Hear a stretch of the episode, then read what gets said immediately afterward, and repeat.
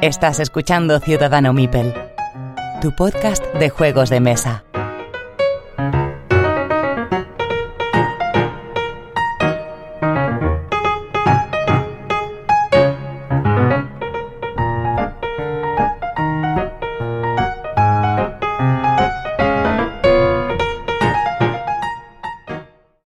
A todos y bienvenidos al episodio número 57 de Ciudadano Mipel.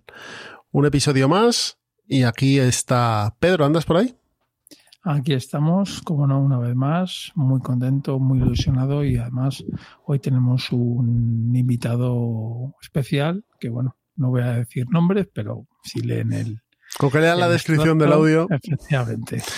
Ya sabéis quién es. Entonces, eh, después de las noticias y los comentarios, empezamos con él. Así que si queréis, empiezo con los comentarios, ¿de acuerdo? Pero antes de empezar, os queremos comentar que habréis notado una diferencia tanto en la voz que empieza los programas como en, en la promoción que hacemos, en, en, el corto publicitario que a lo mejor escuchéis en otros podcasts.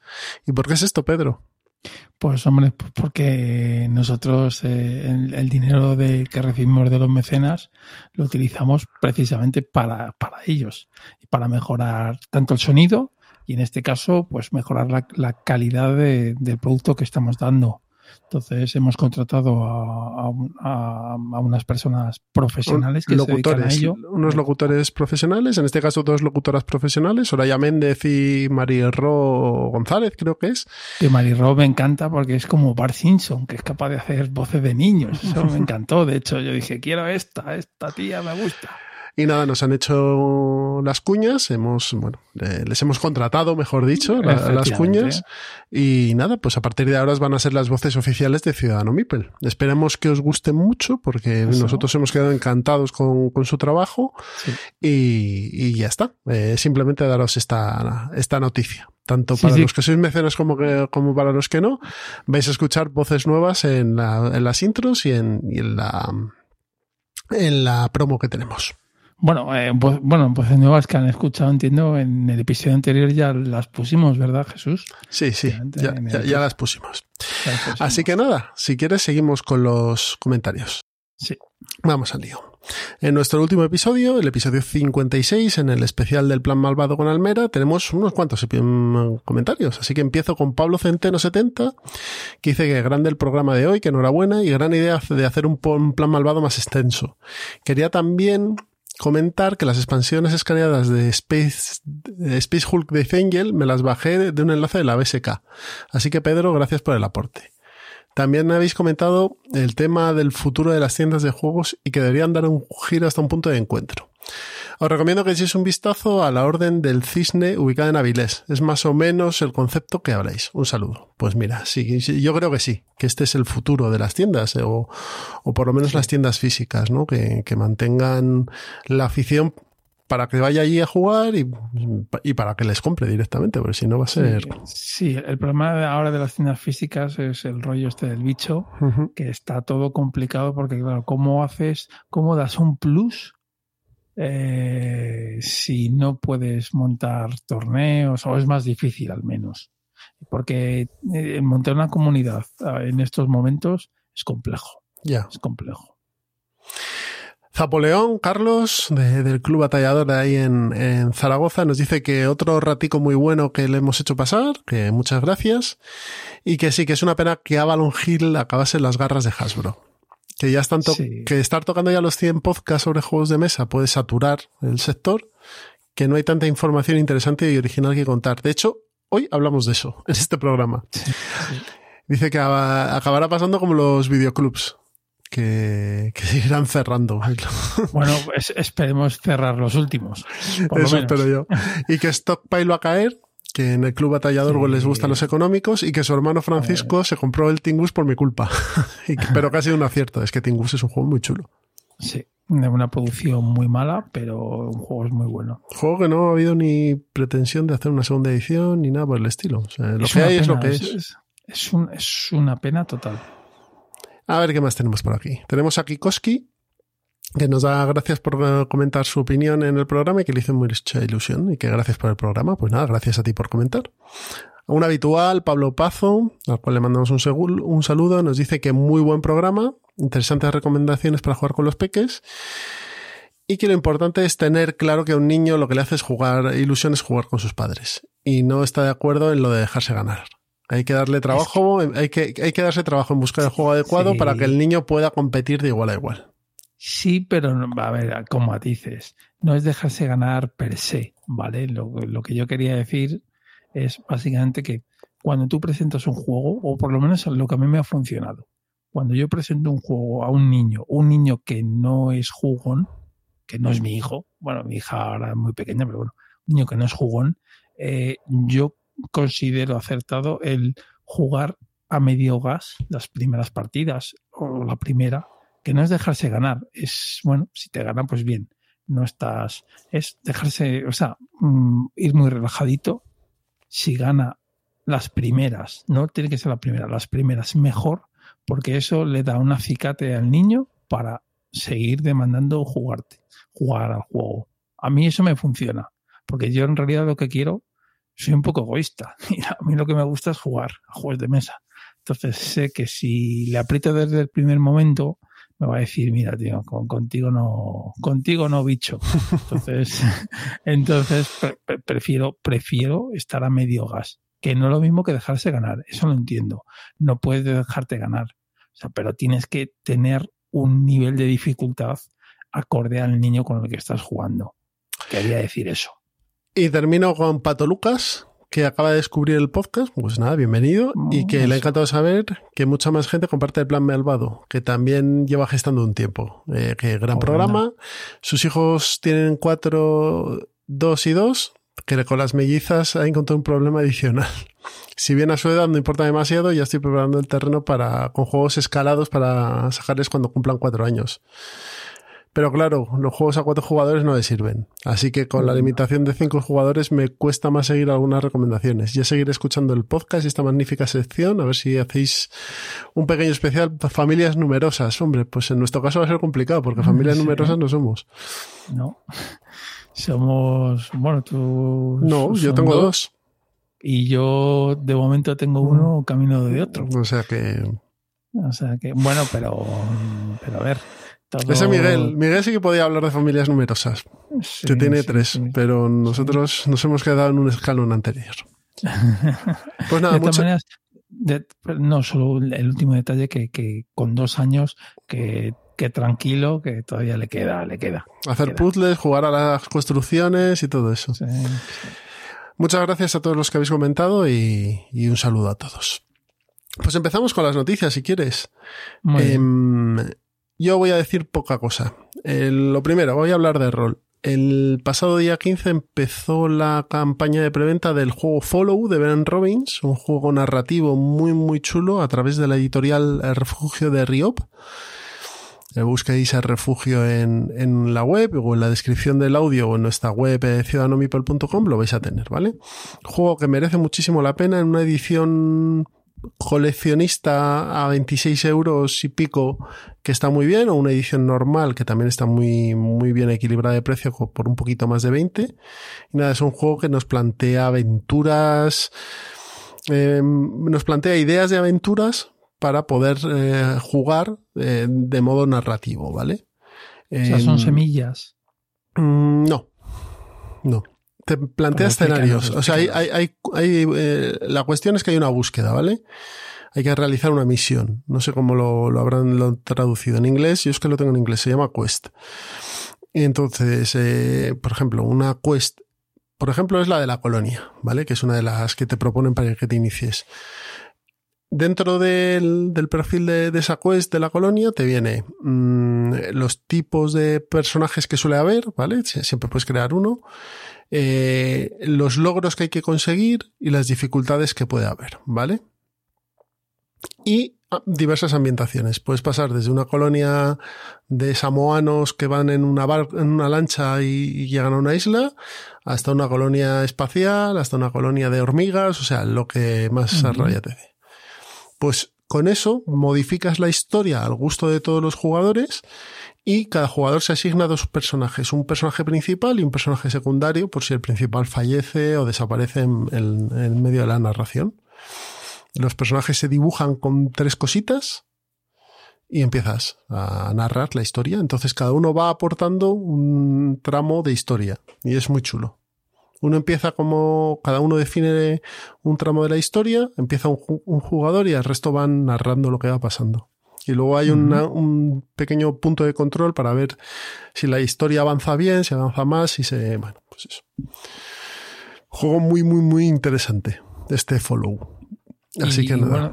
¿Cuántas hojas son? Ya por curiosidad. 90 páginas. 90 páginas de las cuales. Un librito pequeñito. Nada, 90 páginas de las cuales más de la mitad son la descripción de las eh, búsquedas o de las quests. Entonces, mm, las reglas son sencillísimas, sencillísimas. Y lo, la carga importante es la narración que puede hacer cada uno. Eso es lo que iba a decir, que es un, entiendo que es un juego indie, indie de lo que se lleva ahora y que es narrativo. Que no Está medio camino entre un juego de rol y un juego narrativo. Vale. Hay mucha gente, hay roleros que dicen que es un juego de rol, hay roleros que dicen que es un juego narrativo. ¿Se tiran dados? No, se sacan piedras de una bolsa. Vale. no se tiran dados, pero hay azar. Hay un punto de azar que son las piedras. Hay piedras de dos colores, entonces se van metiendo X piedras dependiendo de lo que haya y tú vas sacando y bueno, pues puede pasar de todo. no, es, es un juego muy recomendable. Había muchas ganas de tenerlo en español. Y la verdad es que el refugio ha dado un buen empujón. Así que bueno. A ver qué tal les funciona. Yo creo que les va a funcionar fenomenal, porque todo lo que están sacando están bastante bien orientados. ¿Qué más tenemos? Eh, ya está llegando a los mecenas que se apuntaron y supongo que a la venta en público eh, de parte de Más que Oca el Hansa Teutónica Big Box. Lo que ha habido es una edición integral de Hansa Teutónica con todos los mapas y todas las expansiones que había. Sí, porque más el juego original. mapas. Las expansiones son mapas. Y, y, si lo adquirías en la primera ola del, como dice Pablo, de Loca Starter, eh, salía muy barato, salía por menos de 30, de 40 euros. Sí, Y bueno, pues es un euro clásico, bastante sequete, quizá, pero sencillo de reglas y que a lo mejor si lo juguéis os sorprende y, echa de la estantería a varios juegos que tenéis ahí. ¿eh? No, Hansa Tónica es, es, buen juego. ¿eh? Mm, y la, la, la el, el, cambio de aspecto que le han dado está muy bien. Bueno, a mí no o sea, era muy feo el original y este tampoco para mí no deja de... sigue siendo feo. Pero sí, efectivamente le han lavado la cara, mm. que es distinto. Eh, yo este juego no entré porque ya es que ya no me quedo más. Ya voy mirando con lupa, pero sí es un juego que sí que a lo mejor en algún momento pues me lo pillaré. Sí, va a salir en retail, ¿eh? va por cuarenta y tantos euros. Sí, sí, que si os gustan los euros más clásicos y demás, pues este es una buena opción. Este es de Andreas Stedin, creo, ¿no? Sí. Eh, creo que sí. si no, mm, no pasa nada. Pero es un juego ya con, solera. Eh, es un juego entre los 30 que salen al mes. O sea, es que. Sí, claro, con 30. Y por mi parte no tengo nada más. Pues a ver qué tengo yo por aquí. Eh, a ver, vamos a ver. Eh, un momentito, vamos a ver. Bueno, sí, pues hay una cosa que me gustaría comentar contigo antes. Ah, venga la compra de Wargame Arena por parte de Asmode. Eso es importante. Pues a ver, eh, es, un pasito más para en, el monopolio de Asmode en cuanto a juegos de mesa. Yo, ¿para qué quieren esta plataforma? Para tenerla. Ya están bueno, vale. si ya en Steam ya están sacando juegos. Ya, pero. Pero en Steam no todo el mundo tiene Steam. Eh, a ver, es verdad que la plataforma como tal está muy bien desarrollada y a día de hoy es, es, barata. No, lo que te voy a decir es, la BGA eh, de en el 2020 dio un salto en calidad, en cantidad de juegos flipante. Tienes mogollón. Además, ahora han sí, puesto sí, el sí, Resarcana y todo. o sea. sí, que sí. Y está también el de. ¿Cómo se llama? El de. Ahí no me sale. A ver, en, en diciembre sacaron un juego por día. Sí, sí, sí, no, no, no, sí, no, no, que, que está brutal. Pero por eso digo, Asmode, ¿qué pinta aquí? Por tenerla, vale, pues ya está. por A ver, a lo mejor lo que quiere es, oye, meterse también en ese negocio digital. Tú compras algo, a ver, tú compras algo que funciona bien por hundirlo, ¿para qué? Si puedes ganar dinero y puedes mantenerlo a un coste mucho más bajo que lo que te cuesta mantener una editorial. A ver, que lo he dicho mal. No hundirlo en el sentido de, vale, lo dejo ahí y ya está. Y no desarrollo ni hago absolutamente nada, simplemente mantengo.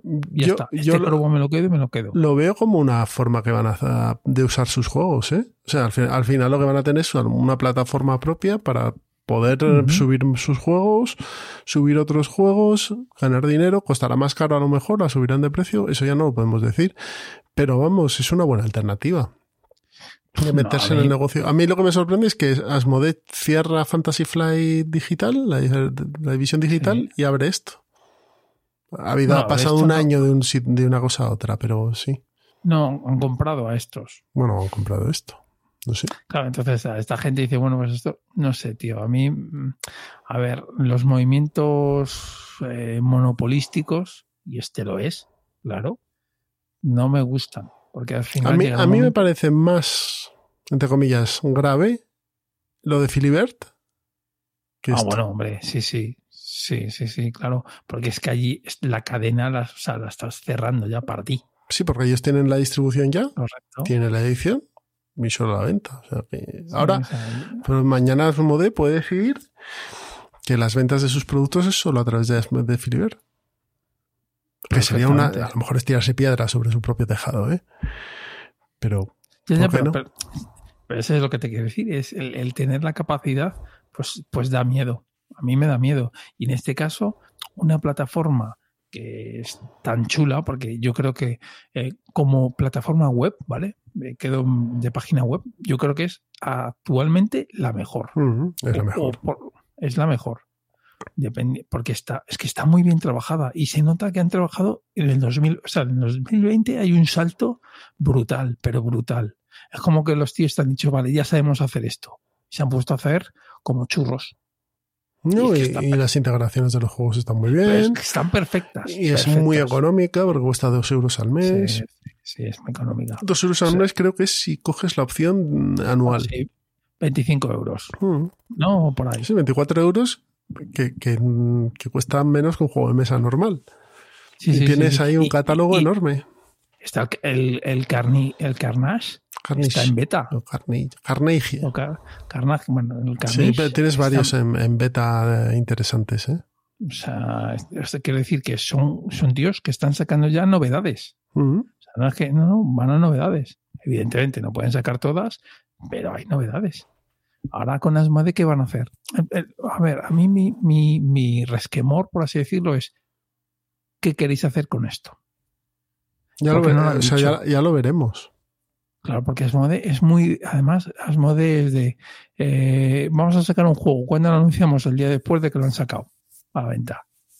Por eso te digo que es, se me parece muy bien que compren cosas, pero yo creo que deberían de decir, esto lo hemos comprado para hacer esto.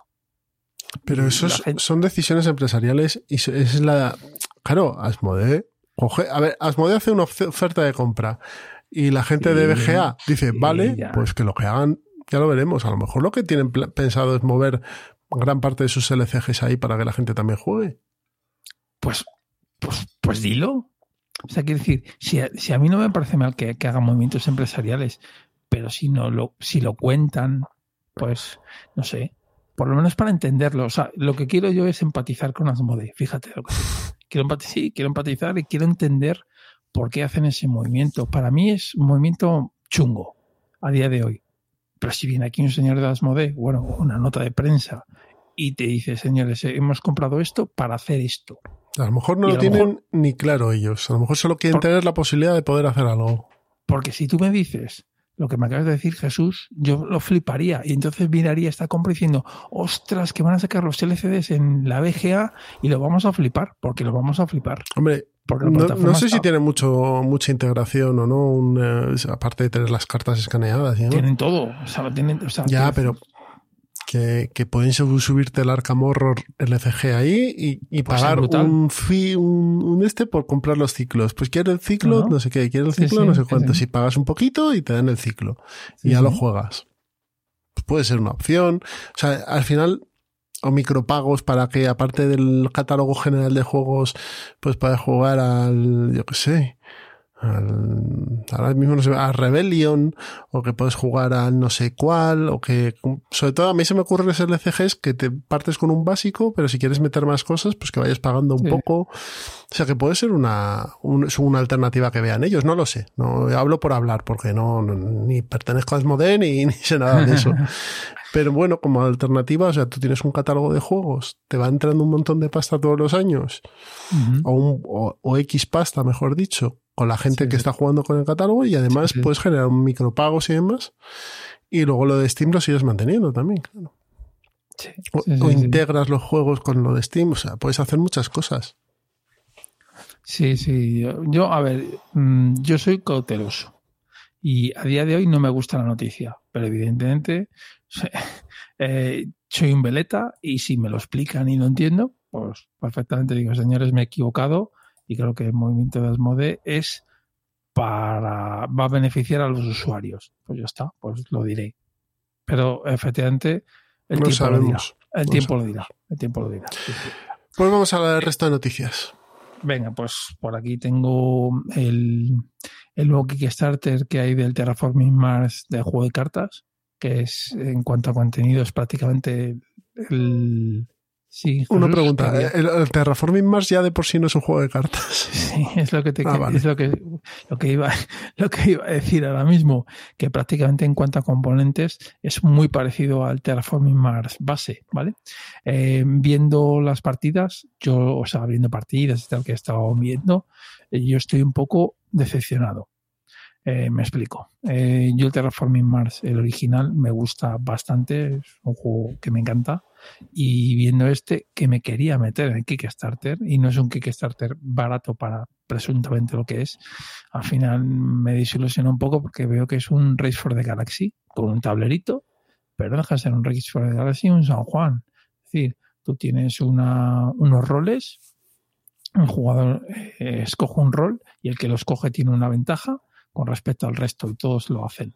Y pues o robar cartas o bajar o, eh, o, hacer combos en, de tu tablero. Y ya. Yo no voy a entrar. No voy a entrar porque me quedo con el Terraforming original y si quiero jugar eh, un juego de, de, de selección de roles, pues me juego un Puerto Rico, un San Juan, un Race for the Galaxy. Mm, las sensaciones eran parecidas pues no sé si con lo que tengo. San Juan lo editaba de Vir.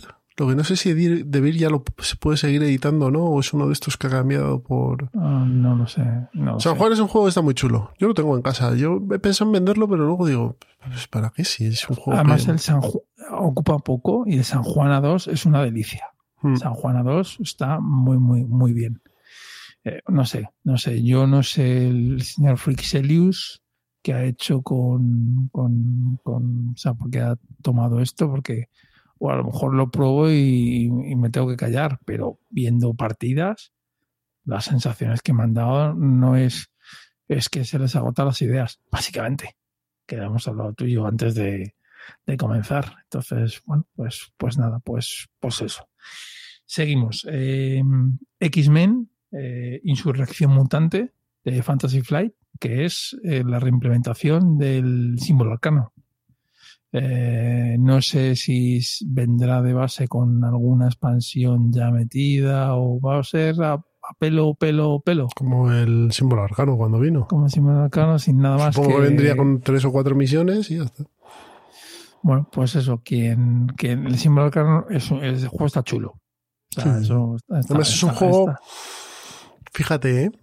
es un juego en el que las expansiones sí que de verdad aportan al juego. Quizá la primera, lo cambian, sí. quizá la primera es la que menos, que es la de mm, augurios, no sé qué.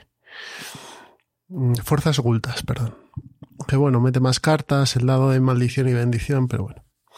Pero la de eh, Portales de Arkham cambia la- el tema de las cartas ocultas y demás, y le dan un giro bastante chulo al juego.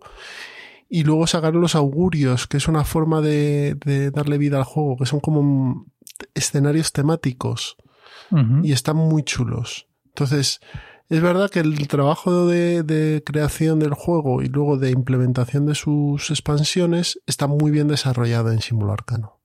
Ujú. Pues es un juego ya está descontinuado totalmente. Sí, Yo tengo tengo casi todo. Me falta un par de augurios, pero bueno, tampoco es que me, me vaya a volver loco. Bueno, bueno en, en, en móvil o en, en móvil seguro, en Steam no sé si va a salir. está, en digital. está en digital, sí.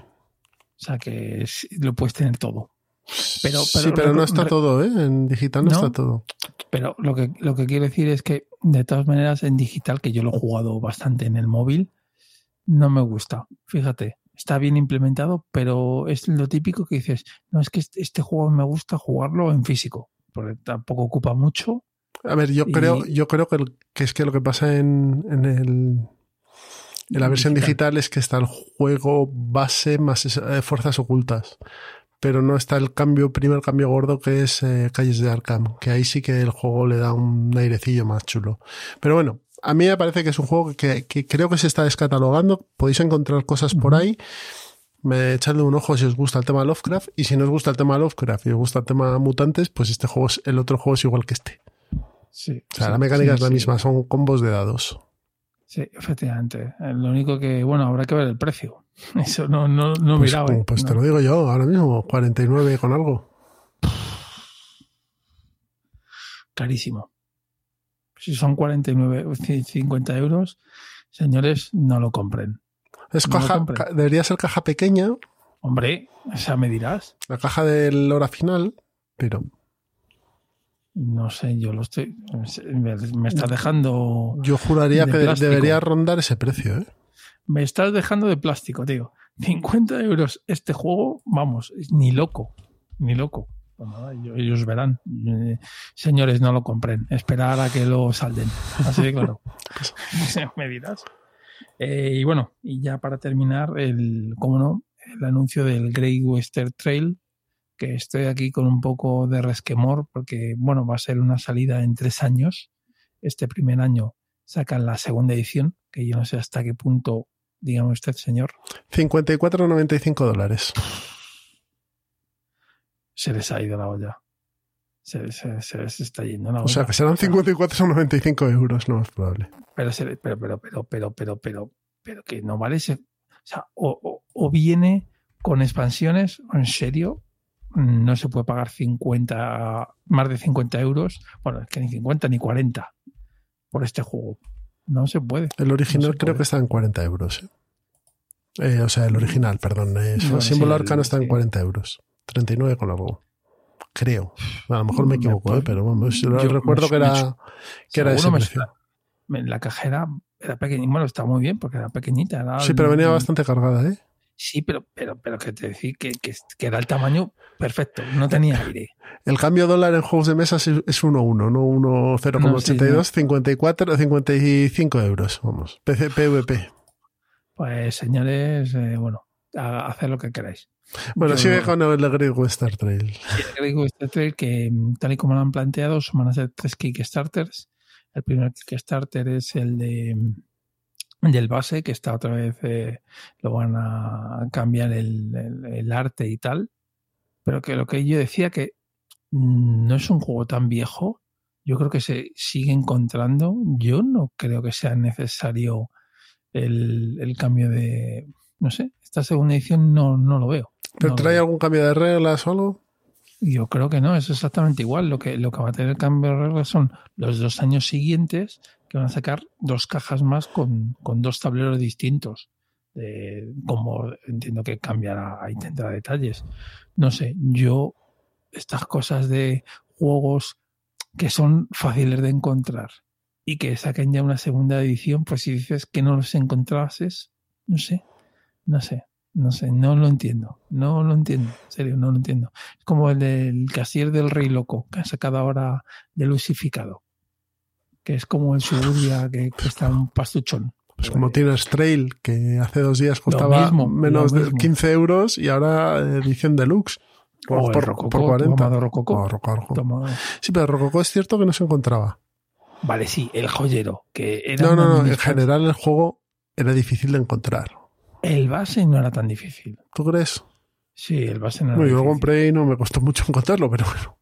El, el que es difícil de encontrar, no el base, sino las expansiones, es vuestro adorado La Villa. Esas sí que son casi imposibles de encontrar las expansiones. Y de, ese no hay reedición. correcto, de, ese juego dices, vale, pues sacar una Big Box, vale, perfecto, perfecto, Saca una Big Box como la de Hansa Teutónica y mete todo dentro. por ejemplo. Como van a sacar la de, ¿cómo se llama este? Eh, Russian Railroads. Que van a sacar, Eso. La- van a sacar todas las expansiones más una más. Eso, ¿lo ves? Ahí me toca un poquito los así. Porque me dices, me estás obligando a comprar eh, un, un juego que yo ya tengo. Y es, eh, ¿qué, qué pasa? ¿Lo vendo? ¿O me como el que tengo, no? Así están, así están los mercados de segunda mano con el Russian Railroads lleno. Pues es que el, el juego es bueno, ¿eh, señores? El- bueno, a ver, es bueno. Si os gustan los euros eh, s- sequillos y de combo, hay mucho combo y luego, sobre todo, tienes una, una bola de nieve de esas que le gustan tanto a Jesús, eh, que se nota bastante A en los últimos turnos. Yo lo tuve y lo vendí porque en Yucata se juega de vicio. Bueno, no sé. mí- Y además con las expansiones y demás. Sí, a, a mí, a, ver, a mí, yo estoy jugando ahora mismo en Steam eh, y en Yucata y en esas cosas porque no me queda otra. Pero donde esté un tablero y unas cartas, yo no lo cambio por nada. Entonces, eh, sí, para mí es metadona. Entonces, mm, yo jugar en físico todo, todo, todo lo que, lo único que ahora no puedo, nada, nada, nada. O sea, Sí, pero eh, ves, es uno de los tres juegos que a mí no me importa no tener porque se jue- lo juego bastante bien en, en digital. O sea, prefiero jugar otras cosas en mesa, sinceramente. Sí, no sé. A mí, a mí el juego me gusta, ¿eh? Me gusta, aunque tenga lo de la bola de nieve, que, es cierto que los últimos turnos eh, te puedes tomar un café mientras el otro está haciendo su turno y tal y cual, y está dando ahí. Pero, a ver, estás hablando de los dos últimos turnos. O sea, no es algo tan grave que, que la gente se me dice, no, que tiene una bola de nieve. Bueno, sí, tiene una bola de nieve justo al final de la partida. Mm, a mí, mm, bueno, eh, a, mí no a mí no me molesta o no me molesta en este juego. Es cierto que, eh, aunque he jugado menos, el, el American Railroads, esa expansión, no me termina de, de convencer. Me quedo con, con la primera que sacaron. Claro. O el Germany Railroad, no me acuerdo cómo se Germany. llamaba. Germany. Sí, Germany Railroads. Ese está bastante bien. Pero el, el siguiente, el American, para mí es una expansión que, que si no la tienes, pues no pasa absolutamente nada. Pues ahora vas a tener esa y además la nueva. Que es lo que me fastidia. Que no me puedo comprar yo para mi edición y decir, bueno, yo solo quiero la nueva. Y ya está. No, te dicen no, a pasar por caja. Pues eso son los movimientos que no me gustan. Pero claro, si no, no lo va a comprar ni Dios, porque todo el mundo tiene el Russian Railroads. Sí, lo entiendo. Bueno, lo entiendo, pero no lo comparto. Ya. ¿Algo más, Pedro? O ¿te vamos ya pasando. podemos pasar, podemos pasar. Pues nada, ponemos una promo y pasamos a la- al especial programa, al especial de divulgación de juegos de mesa. Hasta ahora. Dicen que si escuchas un programa de Milanosfera al revés, podrás oír claramente el sonido que produce un grillo al despertarse de la siesta. Los que se han atrevido a oír el programa en el sentido habitual, dicen que hay un tío hablando una y otra y otra vez sobre las cosas que le gustan de los juegos de rol y la subcultura aledaña. Personalmente solo puedo decir que lo del grillo es verdad. Milanosfera, mundos que no existían antes de nuestra llegada. Cri, cri, cri, cri. Bien, pues ya empezamos esta charleta eh, mezclada con entremeses incluso, eh, dándole la bienvenida, como os hemos comentado antes, a Chema Pamundi, de los videotochos, de Qué rico el mambo y de Fan Hunter, etc, etc, etc. Buenas noches, Chema, ¿cómo estás? Hola, ¿qué tal? Muy bien. Encantado. Muchas gracias. Y Pedro también anda por aquí. Aquí estamos otra vez y vamos, con un invitado de excepción. Bien, porque hoy vamos a hablar, según habéis visto en el título del podcast, de divulgación de juegos de mesa. Eh, nos hemos cogido quizá el divulgador más disruptivo de juegos de mesa que hemos encontrado y queremos preguntarle cómo él hizo sobre todo, nos vamos a centrar en los videotochos, que hizo desde 2015 hasta 2019, ¿no? Más o menos fue la época, ¿no, Chema? Sí, aproximadamente. No tengo muy claro el año de, inicio, pero el último hace dos años ya. y, luego vamos a hablar un poquito pues, de, cómo vemos la actualidad de la divulgación, qué podemos aportar o qué, sobre qué podemos dar ideas eh, para hacer algo de, esto un poco diferente a lo que normalmente hacemos. ¿no? Entonces, la primera pregunta yo creo que es obligada. ¿Cómo se te ocurrió hacer esto de los videotochos? Es decir, salir poniendo la lavadora, haciendo una tortilla de patata, disfrazado de monstruo, etc, etc, incluso sin ropa. A ver, yo, eh, yo tengo una vena muy, siempre he tenido una vena muy payasa desde siempre, pero además es que es una cuestión de familia. O sea, mis padres eran, eh, eran artistas de variedades. Durante muchos años estuvieron haciendo espectáculos por toda España, en salas de fiestas, en nightclubs y tal y, teatro y toda la pesca. Y yo me subía a un escenario a hacer em, números en playback con ellos desde que tenía igual, es que seis o siete años. Eh, entonces, pues bueno, que este tipo de, hacer el, ganso siempre me ha ido, me ha ido bastante.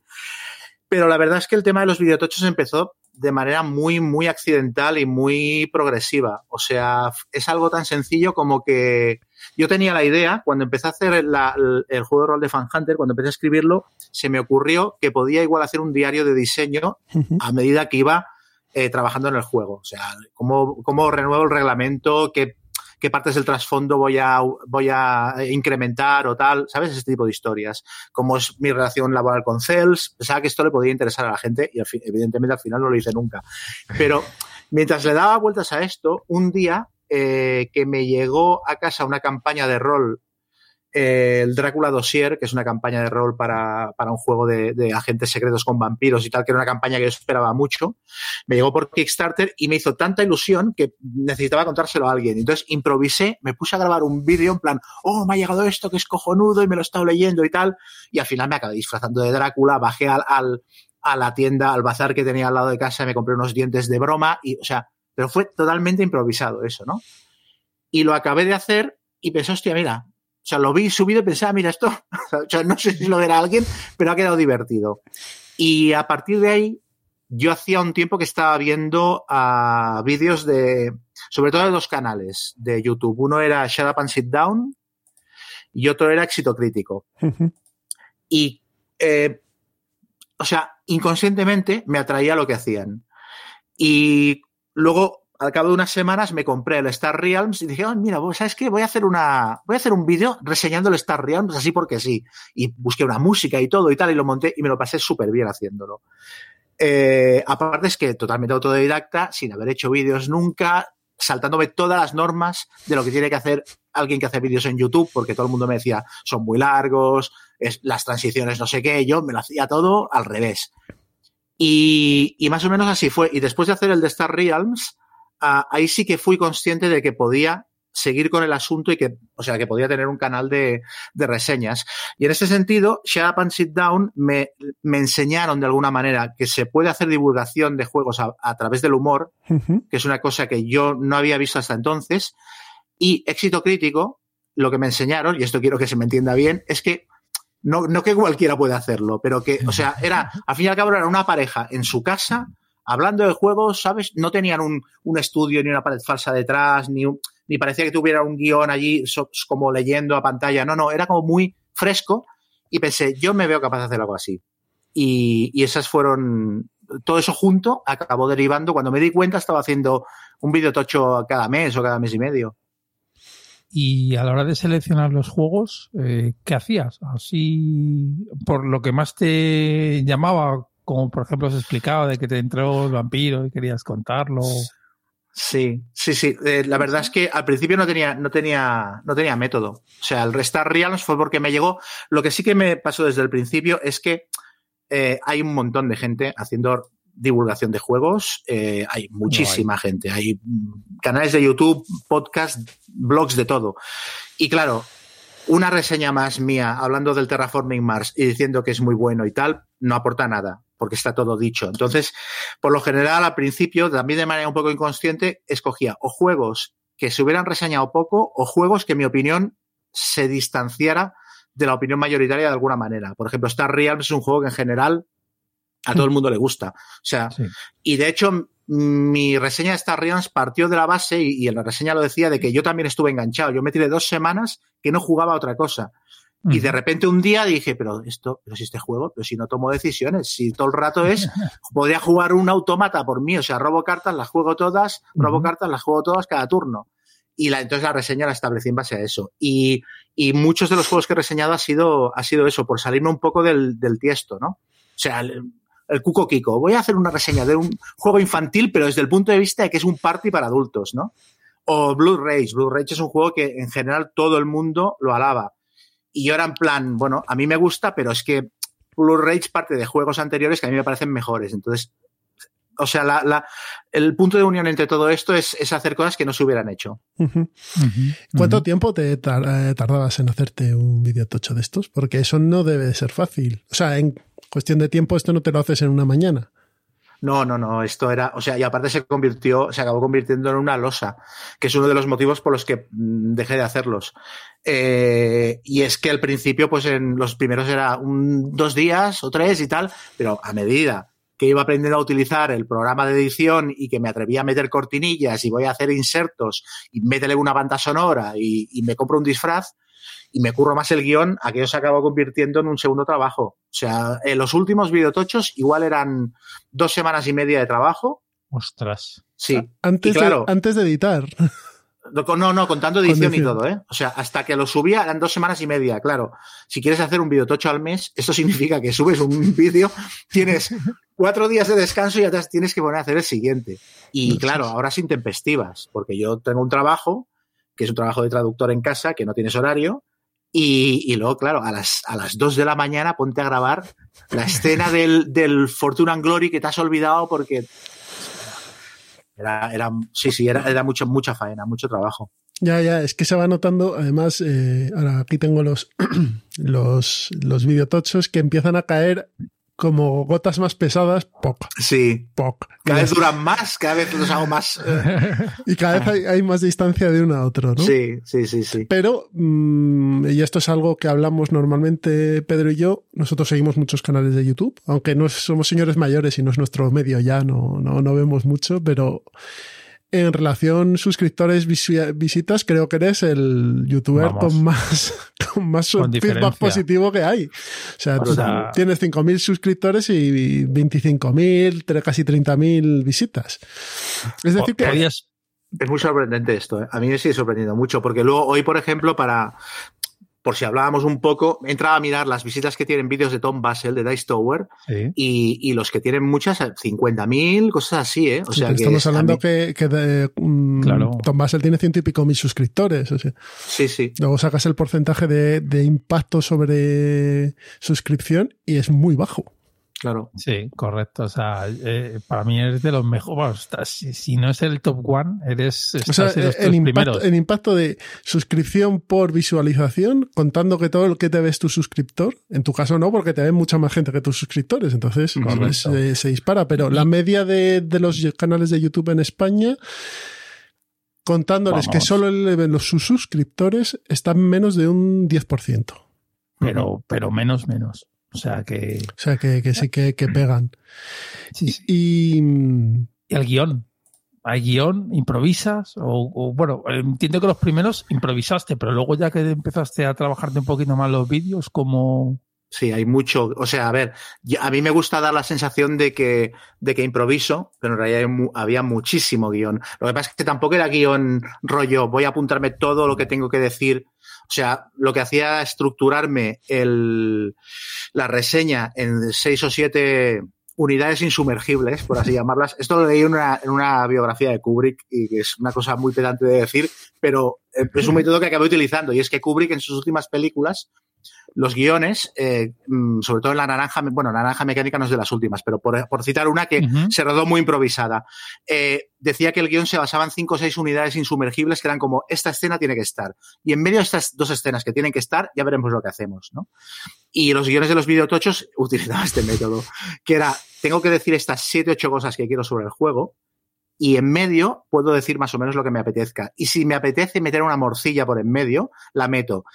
Y si se me escapa la risa eh, y me entrabanco de manera graciosa, como esto ayuda al gag, pues lo dejo. Pero si, si me entrabanco y digo, me cago en la puta, pues eso lo corto, ¿sabes? Quiero decir que había, había mucho guion, pero no era un guion súper pautado. ¿Y tú? O sea, tenía, tengo, tengo, que hablar de los componentes. Pues tengo que decir esto, esto y esto. Entonces, más o menos lo decía. ¿Y, ¿Y, tú cuando te acercabas a un juego? por ejemplo, eh, estamos hablando de, de, Blood Rage. ¿Tú qué es lo que querías contar? ¿Las sensaciones que te daban? ¿El juego? ¿Cómo se aproximaba a las mecánicas que se supone que el juego tiene que desarrollar? El, tema, el tema, etcétera. Porque es bien sabido que tú eres un jugador más temático que eurovejero, ¿no? Como quien dice. Entonces, ¿qué es lo que pretendías transmitir del juego? ¿Qué, lo que llaman los, los pedantes, ¿qué ideas fuerza querías transmitir del juego? A ver, esto es un poco, en realidad, em, lo que quieres es ah, un poquito transmitir las, o sea, las conversaciones que tienes con la gente cuando juegas, con los amigos, que en la afición solemos tener un nivel de conversaciones bastante profundo, como cualquier afición obsesiva, ¿sabes? Te puedes estar hablando sobre una fase de un reglamento durante tres horas con un colega, ¿no? Entonces era un poco reproducir este tono de, de conversación eh, y por otro lado, una cosa que, que, a mí me pasa cuando veo vídeos de, de, YouTube de reseñas de juegos es que la parte de mecánicas eh, tengo muy poca paciencia. O sea, me la salto o me la miro por encima. Muchos vídeos de Tom Basel, por ejemplo, uh -huh. voy presentación y pum, directamente salto a la opinión personal, ¿no? Porque cuando busco un tutorial, busco un tutorial, pero cuando busco una reseña, quiero la opinión de alguien de quien me fío, ¿no? Y entonces con el tiempo en los videotochos eh, también esto lo fui forzando y cada vez había menos explicación de reglas y más opinión. Y, eh, y, cuando metía explicación de reglas intentaba formar parte de la opinión, amalgamarlo todo uh -huh. y dar más una impresión, no sé si decir sensorial, sí, del sí, juego. Sí. O sea, que fueras a la tienda a, a buscar el Blue Rage y tuvieras una idea de lo que te iba a transmitir el juego en partida, más allá de saber que hay un draft, qué tal, ¿sabes? Esto, esto se explica muy bien en tu ejemplo del Black Orchestra, que dices, hmm. pues, pues ya sabéis lo que hay aquí, tiramos dados, se juegan cartas. Sí. Lo que importa sí, es sí. qué transmite el juego, qué, de qué habla y tal, ¿no?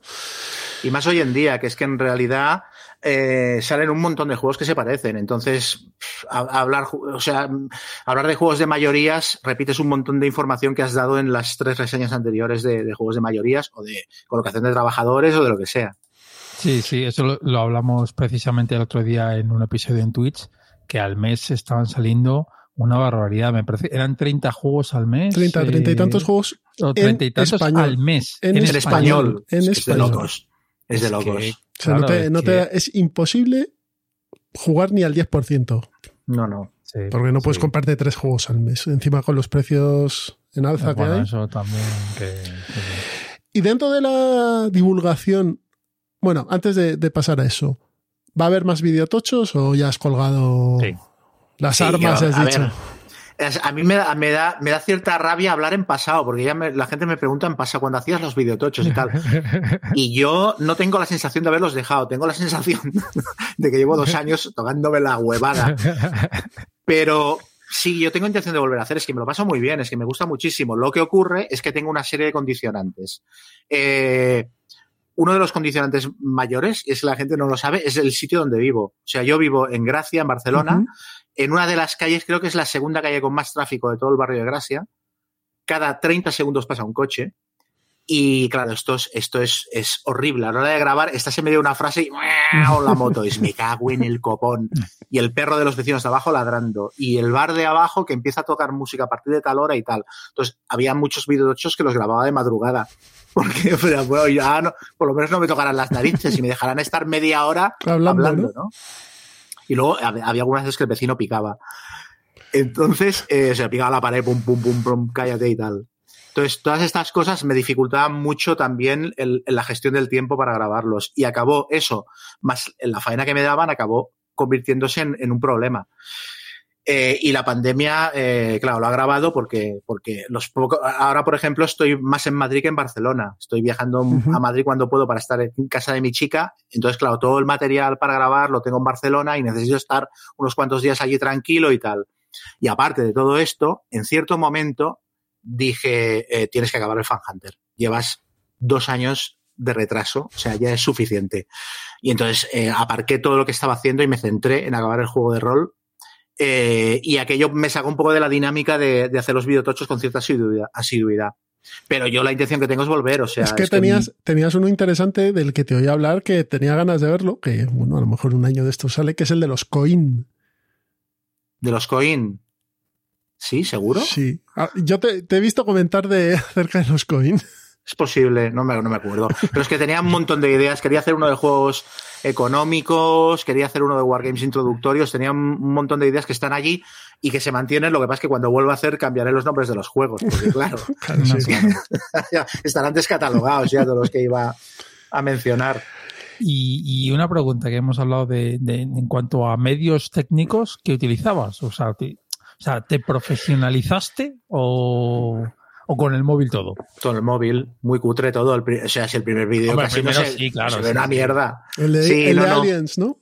Sí, sí, hasta el de Aliens. Creo que a partir de ahí ya me cambié el móvil y, y, ya se veía un poquito mejor. Sí, sí, todo con el móvil. Con el móvil y un micrófono de estos de, de, de, de, de pinza. Sí, sí, de pinza, sí. Y, ¿Con cable? y- Dime que llevaba cable. Sí, sí, cable, claro, cable. Y, y- y la petaca que me tropezaba con ella cada dos por tres y me caía al suelo. Me pegué una hostia un día. Me pegué una hostia. Eh, porque tropecé con el cable y me caí de morros de- contra la pantalla del ordenador. O Ay, sea, Dios. eh, pero sí, muy sencillo. El móvil, el teléfono móvil, Sí. eh, un, el micro este de, de- de pestaña, luego la, escalera plegable de casa para hacer tal plano y tal otro, y como programas el, el iMovie, que es la versión Ah, cutre del, del, ¿cómo se llama? El El- sí, el After Effects. After Effects, ¿es? O No, el, yo- cu- yo- No, el Final utilizo- Cut. el Final Eh, Cut. Bueno, Bueno, yo utilizo el Filmora, que está muy bien, ¿eh? Si tienes que mirarlo, míratelo, Vale. porque es muy sencillito. Cortas, pegas, además tiene muchos efectos, está, está, vamos, perfecto. También me resultó muy divertido aprender, porque es que todo esto fue yo solo en casa desde cero. El iMovie, abrirlo y decir, ay, ¿cómo va esto de cortar? Ay, puedo meter aquí un efecto sonoro, no sé qué. Y eso, siempre estaba la idea de comprarme el, el Final Cut, que era como la versión profesional, pero al final, sobre todo porque las, las cortinillas que tiene el, el iMovie son muy limitadas, el, ¿sabes? Las, la- el tipo de presentaciones que puedes hacer es muy, ¿sabes? Es muy, es muy tosco. Pero también tenía un punto cutre que me hacía gracia. Sí, hombre, le da, un, una, una patina. Sí, de hecho, en un casa. punto como, sí, como cateto y tal, sí.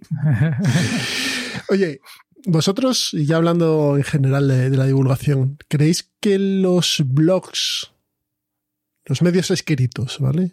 Eh, siguen trayendo, siguen teniendo mm, afición? ¿Sigue habiendo gente que se lee un blog de un análisis de juegos de mesa?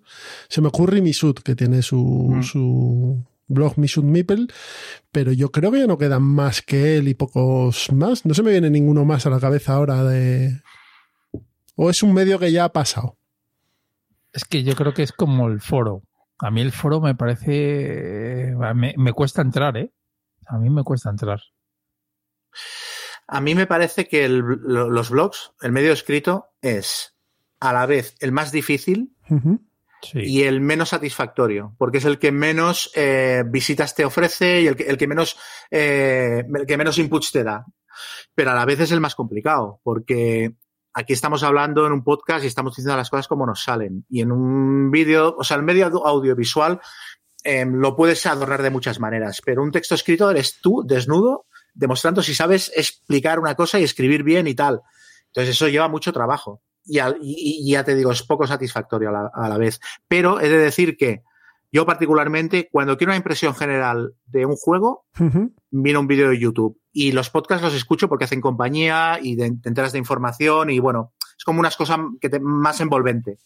Pero cuando quiero una reseña concreta, to the point y profunda de un juego, me leo, un, yo todavía me leo reseñas escritas. O sea, yo en mi sud lo leo, pero luego también en Board Game Geek entro mucho a buscar reseñas de un juego, pero no, no, reseñas de texto, porque me, no sé, memorizo más la información que viendo un vídeo que me paro a pensar lo que ha dicho hace 20 segundos y ya me pierdo lo que ha dicho después. Y los vídeos me transmiten más una impresión general. O sea que sí que creo que los blogs tienen sentido, pero entiendo que es muy esclavo. Sí, de, hecho los vídeos a mí me, me, me, me sirven muy bien para cuando quieres ver un juego, las reglas, te hmm. lo pones y te lo puedes ver un par de veces y dices, ah, vale, perfecto, ya me cojo el manual y me lo leo. Yo, yo los uso después de haberme leído las reglas. Yo al revés. yo me las leo y las reglas Es que las reglas escritas todavía no hay nadie que, que lo haga bien, bien, bien, bien. Bueno, yo ayer me jugué, estrené un juego y necesité verme un tutorial en YouTube porque no entendía el reglamento. Esa es una cosa que pasa habitualmente, ¿eh? que los reglamentos son cada vez más, en ciertos casos, arcanos indescifrables. Que dices, ¿qué, me estás contando? sí, a mí me parece increíble con la cantidad de juegos que se editan. Es, uno de los, eh. es una de las partes del diseño del juego que más se deberían haber pulido y, hay reglamentos que siguen pare los parece que ha escrito un jefe indio. Eh, y además es que es muy o sea, es sencillo el detectar que está mal, porque haces una cata ciega, le das unos tíos del juego y dices, toma las reglas, o las leéis y jugáis. Y tú miras. Sí. Coño, se, ve si, si, las personas lo entienden o no lo entienden. Pues no deben hacerlas, porque yo, en serio, hay juegos que, Pero también piensa, pero es por la cantidad de títulos que salen en años, y el problema es ese que, los tiempos de, juego pues ya son pues, rapidito que tienen que salir. Hmm. Y, en Kickstarter pues es lo, mismo, lo único que se pegan con no estar con el camón de turno eh, y estar tú solito más o menos y conseguir la pasta. Pero, hmm. Chema, tú que eres rolero, ¿te imaginas que esto pasase en los juegos de rol? Que hiciesen un reglamento que fuese indescifrable. Alguno hay, ¿eh? por ahí, pero Sí, hay juegos que son duros de leer, ¿eh? O sea, se me ocurre el Blades in the Dark. Yo, eh, hay mucha gente que se lo ha leído y que y es, bueno, que aquí qué, pone, ¿sabes? Esto, cómo se juega. Eh, no pasa tanto, es cierto. Eh, también porque tienes 200 páginas para explicar las reglas y la gente entiende que es un ejercicio de paciencia, que puedes explicar los, los ejemplos que quieras para ilustrar y tal, ¿no? Y tienes como menos presión, pero es verdad que en un juego de tablero debe haber eh, mucha presión para, para embutir las reglas en un, en un espacio limitado y, y, y, los playtestings también deben ser limitados. Esto, esto les pasa mucho a los juegos de Kickstarter, que da la sensación de que no han tenido tiempo de pulir cosas porque se les echaba encima la fecha de entrega para los mecenas, ¿no? Y te encuentras reglas muy mal escritas Sí, sí, sí. Horribles, además, hay, algunas mm. que. Cuando buscáis un medio de comunicación que os hable de, juegos de mesa, ¿qué, ¿qué, es lo que buscáis principalmente? O sea, yo mm, me abro el ordenador, me meto en YouTube, eh, me bajo un podcast, miro un blog, ¿qué es lo que busco? Busco información sobre un juego que me ha entrado por los ojos, Em, no tengo nada en mente y a ver qué me cuentan. Busco echarme unas risas porque yo reconozco que muchos medios son para escuchar, hablan de juegos, pero me gusta más el, teatrillo que tienen ahí montado. ¿Qué, ¿Qué, soléis buscar? A mí, yo cada vez con el tiempo, y empiezo yo si, si no os importa, eh, lo que busco es que me den algo diferente. Y sobre todo que me hagan pasar un buen rato. Yo normalmente lo que hago es escuchar podcasts. Vídeos de YouTube apenas veo y blogs no leo casi. Entonces lo que quiero es que me hagan pasar un buen rato. O sea, algunos se me hacen reír mucho mejor y otros que tengo más seleccionados los escucho con más atención porque hablan de cosas diferentes, ¿no? ¿Qué es lo mm. que os, motiva a vosotros, que os buscáis en, un medio de comunicación? Hay un, hay un punto, sí, eh, o sea, medios que tengan compañía. Yo mientras trabajo me pongo muchas veces podcast o algún canal de YouTube también y me gusta mucho la sensación de complicidad eh, la sensación de que si tuvieras a esa persona o a esas personas delante, podrías tener una conversación como la que están teniendo ellos sobre juegos, ¿no? Esto me gusta, me gusta bastante. Luego también tengo otra manera de escuchar o de ver cosas que es buscar directamente la reseña de un juego que me interesa, ¿no? Entonces ahí me voy a, a los tres o cuatro mm, reseñadores de los que me fío a ver qué dicen, ¿no? Pero sí, lo de, sobre todo lo de, lo de que me llegue como verte eso, envuelto en la, en la afición durante unas horas, Yo, por ejemplo, hay un, hay un canal de YouTube que se llama Board Game Co., que es un tío que empezó hace relativamente poco. Empezó haciendo vídeos en los que, en los que hablaba de Kickstarters, pero desde un punto de vista económico. En plan, ¿sale a cuenta meterse en este Kickstarter o no? O sea, ¿te podrás luego revender el juego y recuperar el dinero? ¿Sabes? Y me pareció interesante, empecé a escucharle.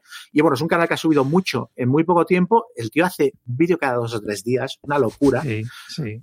Aparte tiene como muchas secciones, tiene incluso un vídeo semanal que es el resumen de los vídeos que he hecho esta semana. y, y, los que ha vendido también. Sí, sí, sí, es loquísimo. Pero eso es lo que, o sea, ese tío me lo pongo de fondo, me pongo un vídeo de los suyos que no he visto y es como tener a un amigo que se está contando eso, los juegos que se ha vendido, lo que ha comprado, por qué no te tienes que meter en este Kickstarter porque es una estafa o en el otro sí, ¿sabes? Y me, o sea, me resulta muy entrañable.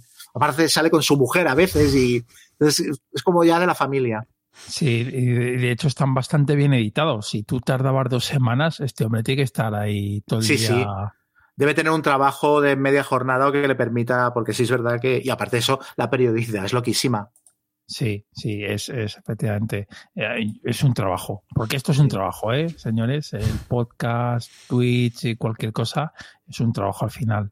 Entonces, pues es duro. Bueno, eh, en cuanto a mí, pues yo creo que como vosotros lo que busco es entretenimiento, porque más que conocimiento, mecánicas, que también es cierto que en los podcasts de juegos de mesa eh, todos nos estamos más o menos cortados por el mismo patrón y es hablar de mecánicas de juegos. O hablar de juegos. Y a mí, o sea, hacer la lista de la compra. Eso es, hacer la lista de la compra. A mí eso al final muchas veces pff, me aburre. O sea, me aburre y digo, bueno, bueno lo tienes ahí de detrás ¿vale? y cuando te interesa el juego conectas y ya está. Que, que yo muchas veces hay algunos podcasts que sí que lo hacen de al principio te dicen el nombre del, del, juego y al final de la explicación también y dice, bueno, pues ya enganchas. O muchos te vienen en la, en la lista del, del podcast, de, en el minuto tal hablan de tal juego, vale, pues ya te lo escuchas y ya está. Pero yo, lo que es el, la lista de la compra, que lo hacemos todos, me aburro un poco. Entonces, el salirse de la norma considero que es difícil, pero no un juego de mesa, sino cualquier tema, ¿eh? O sea, abordar un tema y que sea atrayente a la gente es complicado. O sea, te lo tienes que pensar. ¿Y, y buscáis sí, sí. El, el, refuerzo positivo? Es decir, este juego que he visto aquí en la esta. A ver si voy a escuchar esta reseña. Uy, la ponen mal. Voy a escuchar otra. Lo ponen regular. Voy a, voy a poner una tercera. Ah, mira, lo ponen mejor. Comprar. Sí, esto lo, esto lo quería comentar. O sea, es una de las cosas que cuando me mandasteis el cuestionario de lo que íbamos a hablar más o menos, se me ocurrió y ahora no me acordaba de comentarlo. Pero el refuerzo positivo en esta afición es constante. Es como si tuviéramos una bolsa de dinero que no sabemos a quién tirársela a la cara. Y vamos buscando excusas, ¿no? Muchas veces, o sea, te pones un podcast y yo a veces me los pongo con una libretita al lado, en plan, bueno, a ver, ¿qué dice? A ver cuánto dinero me voy a gastar este mes, ¿sabes? Voy apuntando títulos y luego investigo por mi cuenta para, para confirmar que me interesa y tal, ¿no? Pero hay las dos maneras de, o sea, las dos maneras de, de, de asumir esto, ¿no? Por un lado, eh, buscar reseñas para que te confirmen que necesitas comprarte ese juego y luego generarte necesidades que no tenías eh, media hora antes, que es ponerte y que te recomienden cuatro juegos y te gusten tres, ¿no? Sí, y refuerzo sí. negativo, eso no pasa tanto, ¿no? Eso de, uy, me apetece comprarme, yo qué sé, el último juego, el no me acuerdo ahora. El, el, de este de los peces de, de, de aventurero de rol con cartas que ha sacado Fantasy Flight o Edge, creo. Y dices, es que me interesa ese juego, pero voy a escuchar críticas malas a propósito o críticas que sean negativas para que se me quite de la cabeza. Eso, porque yo reconozco que a mí no me pasa. Lo pero, único pero que, que, hago es, es, intentar constreñirme y decir, joder, cuando hablan del máquina arcana en tal podcast, en, por ejemplo, en Punto de Victoria, me apetece comprármelo, pero sé que tengo siete juegos de chulo y ya no quiero uno más. Entonces. Pero, pero de todas maneras, la crítica, hablando de un juego de mesa, tal, generalmente eh, no es muy constructiva, yo creo. Es decir, te dicen, es una mierda. Hombre, si hay una, hay una palabra que es pepinaken, juegaken. Y ya está. Y, y, y ya está. O sea, quiere decir, eh, por, por, lo que hacía, lo que hacía Chema, y por eso le eh, tiene tantas visitas en sus vídeos, es que te daba una crítica, bueno, una crítica, opinaba del juego con sensaciones. Y en realidad yo lo que busco, busco eso. O sea, busco sens las sensaciones que le da al jugador. Luego ya conociendo su bagaje, pues podré estar más de acuerdo o no. Es decir, sus gustos serán más parecidos a los míos. Pero generalmente la crítica negativa aquí es súper escueta. Es malo. Y ya está. No, no, no, lo, no lo defiendes. Yo he de decir que a mí las críticas negativas me suelen, o sea, me suelen gustar más que las positivas, ¿eh? Quiero decir, una mala crítica de un juego da mucha, si está bien escrita, da muchísima información útil. Pero sobre todo, sobre una, quiero decir, una crítica de una película, una crítica de un libro, si es negativa, o sea, yo siempre, una cosa que comento es que mi crítico de cine favorito era Roger Ebert, que, que, yo no estaba de acuerdo muchas veces con lo que él decía, pero yo siempre aprendía leyendo sus críticas, porque argumentaba tan bien que me hacía mirar según qué películas de una manera diferente. Y, aunque las volviera a ver y me siguieran sin gustar, pensaba, o, que, o al revés, que me gustaran ya él no, pensaba, hostia, pero lo que ha dicho aquí tenía razón. O sea, una, una mala crítica a veces, si está bien escrita, eh, da mucha información. Y es, más, es, más, difícil de hacer, porque tienes que, ir a, tienes que desmontar en vez de montar. O sea, cuando tú hablas viendo un juego de mesa, simplemente es alabar lo que hace. Es que es muy temático. Es que como euro de gestión es muy bueno, está muy afinado. Pero coger un juego de mesa como Mars, por ejemplo, y desmontarlo para criticarlo, eh, es mucho más complejo. Porque tienes, tienes que, que haber, mm, ver, ver dónde están los fallos y señalarlos, claro. Sí, por eso hay mucha tendencia a irse al, al esto es una basura y ya está. ¿Sabes? Y, y, con eso es bueno, pues, pues no es que no me, realmente no me estás diciendo nada, pero hay un, hay un, hay una dificultad añadida y esto lo comentamos en el último, el penúltimo mambo, que es que, claro, a la hora de reseñar un juego en negativo, lo reseñas con menos partidas de las que deberías, porque claro, el tiempo es limitado y no te vas a poner a jugar seis veces a un juego que no te ha gustado simplemente por hacer una reseña más honesta, ¿no? O sea, al final son primeras sensaciones en muchos casos y también, es, injusto. En positivo tampoco creo yo que les se le, le, demos suficientes partidas como para hablarlo suficientemente bien de ellos. Yo creo que es el problema es que es un trabajo, como ha dicho Pedro, y no le damos las suficientes partidas como para argumentar también. Este juego es muy bueno por esto, o me parece a mí, mejor dicho, que es muy bueno por esto. Bueno, en el, en el caso de Chema, le diste una oportunidad. Bueno, cuatro, o cinco partidas al de Aliens de Gale Force 9. Seis, seis partidas jugué, o sea, probé todos los. Y no te gustó. Y no, te no, gustó. no, no, no, no. Pero fue por, en plan por mis huevos, ¿sabes? En plan, que no me puedan decir, porque es, es, que es muy típico cuando te encuentras con una gente que dejas mal un producto y, y, te encuentras con alguien que es muy fan, es lo, lo, típico de, no, es que no lo has jugado lo suficiente, es que claro, ¿cómo puedes hablar de tal y cual? Y con este, como aparte es un tema que me toca muy de cerca, pensé, no me importa jugar media docena de partidas y probar todas las variantes de juego para que igual en la cuarta partida digo, vale, lo estaba jugando mal y en realidad tiene un modo de juego que sí que lo arregla pero no, no fue el caso. Pero vamos, que, que no me importó hacerlo. Ahora, claro, no lo puedes hacer no lo puedes hacer con todos los juegos, o sea. más luego montarte las minis, que también es un. Tan malo, tan malo es de verdad, tan, tan, tan mal lo han hecho los tíos. Si no, si no te interesa la temática, curiosamente, si no te interesa la temática de Aliens demasiado, es un juego pasable. Es un juego entretenido, tiras dados y ya está. El problema es que es un juego que está muy vinculado al, al, a la temática y la reproduce, ya lo dije, ya lo dije, la reproduce de manera muy deficiente. Muy deficiente. O sea, cualquier fan de las películas se está quejando todo el rato de cosas que pasan durante la partida y esto no puede ser. Y luego, aparte que incluso como juego de tiros hay opciones mucho más interesantes que, que este. Eh, es que Gale Fortnite no tiene juegos. Nunca, nunca hace un juego redondo. Hmm. Yo creo que de, los que mejor tienes el del Star Trek, el Ascendancy, y es porque la BGG, si te bajas unas reglas que han cogido los, los propios usuarios han dicho, vale, vamos a apañarla y vamos a rellenar los huecos que tienen estas reglas. Así hmm. el juego está bien, pero es que le pasa con todos. Me da pena, porque tiene licencias interesantes y los juegos están a medio cocer. Es que están a medio mm. cocer. De hecho, el de Aliens, precisamente, tuvo muchísimos problemas. Sí. O sea, muchísimos. Tuvo retraso de un año o año y medio. o sea, más es que la película Aliens creo que se tardó en rodar tres meses y el juego ha tardado como cuatro años en hacerse. o sea, ridículo. De hecho, lo comentaste tú en el, en el Mambo, precisamente eso, que, que sacaron una primera intentona y no debió gustar en la. Gen Con y lo dejaron un año más en barbecho hasta la siguiente. O sea, Sí. es brutal, eso es brutal, es brutal. Hombre, va siguiendo la, la estela. A mí me gusta la saga Alien mucho, pero va siguiendo la estela de la saga Alien, ¿eh? que cada vez va más, más para abajo, la pobre. Sí, sí. Porque Covenant, Covenant es para echarla de comer aparte. Bueno, a mí Covenant la volví a ver luego por la tele y luego vi las, vi las, hay unas escenas que cortaron, no sé por qué, que en teoría la enlazan mejor con la película anterior, con Prometheus y tal, y la arreglan un poquito.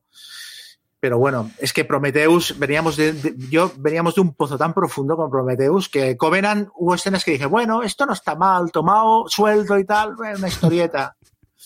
De todas maneras, también tenemos, yo creo, un poco idealizado la saga Alien, porque la buena es la primera.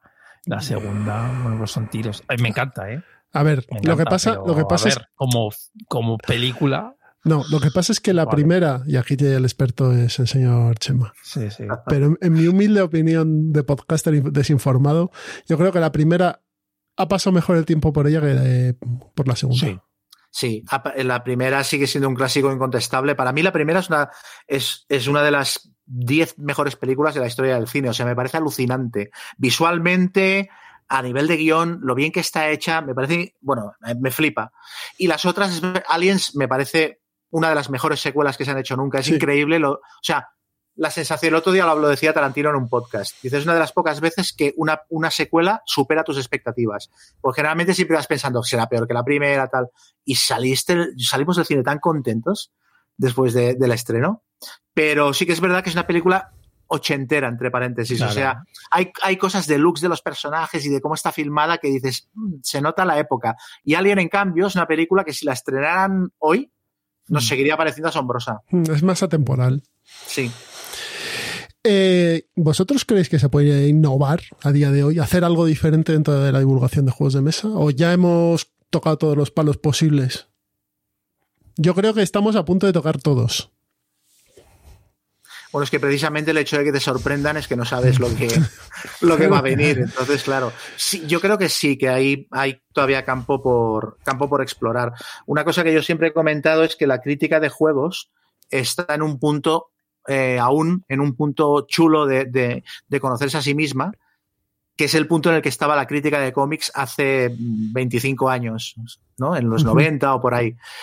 Y es que todavía no hay un canon súper rígido establecido y todavía puedes, y de hecho que se editan tantos juegos que sigue siendo posible, o sea, tú puedes reseñar y tener muy buen criterio y que no te guste los tres primeros juegos de, de Board Game Geek. Porque no los has jugado o porque no son tu tema o porque te has especializado en otro formato de juegos, ¿no? Y en, en los cómics, en los años 80, 90, también se podía hacer esto, hasta que llegaron eh, los clásicos incontestables rollo Watchmen y Dark Knight y tal, con los que ya no te podías meter. Y ahora ya hay un canon como muy establecido, de no puedes hablar mal de Alan Moore, por ejemplo. Hombre, ¿no? de, Alan, de Alan Moore puedes hablar mal. Puedes hablar mal de él como persona. No, y de, Pero- cosas, y de cosas que ha hecho. Hombre, hay- es cierto que el tío ha, da- ha dado tres o cuatro títulos que son incontestables. Pero hay cosas que dices, pero, pero Alan Moore. Ver, por decirlo de otra manera, tú no puedes, eh, o sea, si sales diciendo yo soy crítico de cómics y haces una mala crítica de Watchmen, no te va a tomar nadie en serio. Igual que si eres crítico de cine y haces una mala crítica de Ciudadano Kane. Pero en el mundo de los juegos de mesa, tú puedes hacer una mala crítica de Pandemic Legacy, por ejemplo, o de Gloomhaven, y si está lo suficientemente argumentada, no te resta crédito como crítico. La gente pensará simplemente, este tío tiene unos gustos diferentes a los míos. Pero ¿no, ¿Sabes? ¿no crees que es cuestión del tipo de producto más que del estado de la crítica? Es decir, al final los juegos de mesa son más subje- subjetivos de lo que puede ser una película o de lo que puede ser eh, un cómic. Es decir, Psicosis te puede gustar o no, te puede parecer aburrida o no, pero no puedes obviar que rodada está de rodada de puta madre y que no hay ningún plano donde la cámara esté mal puesta. Pero en un juego de mesa, Gloomhaven, a lo mejor a ti ese rollo de las cartitas y tal te parece una pedorrez, porque a ti lo que te mola es el Dungeon Crawler de verdad duro, con dados y a lo loco, ¿no? Pero, no- pero eso no quiere decir que Gloomhaven sea un tótem que no se pueda tocar, sino que son productos más magros, que tienen más eh, posibilidad de, no gustar a todo el mundo y que no son tan definidos en sus bondades. Sí, quizás sí. Quizás sí, de, hecho, aún ocurre, todavía ocurre lo de que un juego que pase desapercibido y de repente Tom Basel eh, lo ponga de moda y, y, y, el juego lo pete de repente, ¿no? Esto aún ocurre. Y, ocurre que juegos como Puerto Rico, que fue el número uno de la BGG durante cinco años, hay gente que dice que es una castaña pilonga y que no se acercaría a él ni un pum ni con un palo. Entonces, a lo mejor el propio producto es menos fácil de ponerlo en un trono que otros. O porque no hay crítica, críticos de verdad. O sea, quiero decir, el Puerto Rico te podrá gustar o no, pero es un buen diseño, o sea, eh, circunscribiéndonos a la, eh, cuando se desarrolló. Y a mm. día de hoy, mecánicamente, funciona como un reloj y es un buen juego. No te podrá gustar. Otro ejemplo más loco, el virus. El virus, para lo que es, es bueno. Es buen juego. Ah, tú no lo jugarás, pero no, no puedes decir que es un juego para masas y para quitarles del cinquillo, el cinquillo del parchís. Pero ahí entra también ya la, o sea, no, sé si se llama la, honestidad, no, la honestidad, pero, o sea, las cosas las tienes que juzgar en su contexto y con un, con un criterio, sí, un poquito honesto quizás. O sea, a mí, por ejemplo, no me gusta Seven Wonders. A mí no me gusta, pero, pero es, es imposible no reconocerle a Seven Wonders la innovación mecánica, o, si no te gusta Dominion, es imposible no reconocerle a Dominion la innovación, ¿sabes? Y Gloomhaven lo mismo y hay muchos otros juegos. Entonces, si partes de eso, de reconocer las cosas que son importantes en ese juego, luego puedes dar opinión personal y decir, bueno, a mí esto no me va por lo que sea, ¿no? Pero, pero, o sea, no se puede em, coger un juego y simplemente descartarlo en base a es que a mí no me gusta porque, o sea, bueno, no te, como crítico, pues bueno, pues no tendrás eh, mucho recorrido, entiendo. Hmm. O tendrás un recorrido limitado. Es decir, bueno, pues a todos los que opinan como tú, pues perfecto, dirás que es una caca y ya está. Pues nada, pues bueno. Pues tú, tú, aparte de críticas y de hablar de juegos de mesa, también hablas de cine en el diario de Venusville, ¿no? ¿Sigues haciendo tu columnita? Sí, sí, sí, lo que pasa es que ahora con la pandemia estamos reinventándonos. tenemos una reunión navideña cada año, que este año lo hicimos por, claro, a distancia, por videoconferencia, y vamos a empezar a hacer reseñas de, películas que se estrenen en plataformas, porque claro, es que llevamos un año publicando una crítica cada mes y medio, Es de locos. Pero mira, pero es lo, que te, lo, que te, quería preguntar, tú que haces críticas de un, de un, de un medio y de otro, ¿qué diferencias ves ahí? Y ahora todo tuyo. Pues las, las diferencias son en realidad lo que decía antes de que es un medio escrito. O sea, lo que pasa es que las críticas de cine es verdad que tienen mucho, como muchos lugares comunes y muchas maneras de narrar que ya son como, coges un, ¿sabes? Coges como un patrón, lo pegas en un párrafo y en el siguiente tal. Y aparte, mis críticas en Venusville están muy estructuradas en plan, hago una intro cachonda, en el segundo párrafo explico la sinopsis de la película muy por encima y luego ya analizo esto, los actores, el director, tal, ¿no? Pero, pero claro, es lo que decía antes de que algo escrito da, da, da mucho trabajo porque tienes que justificarlo todo, ¿no?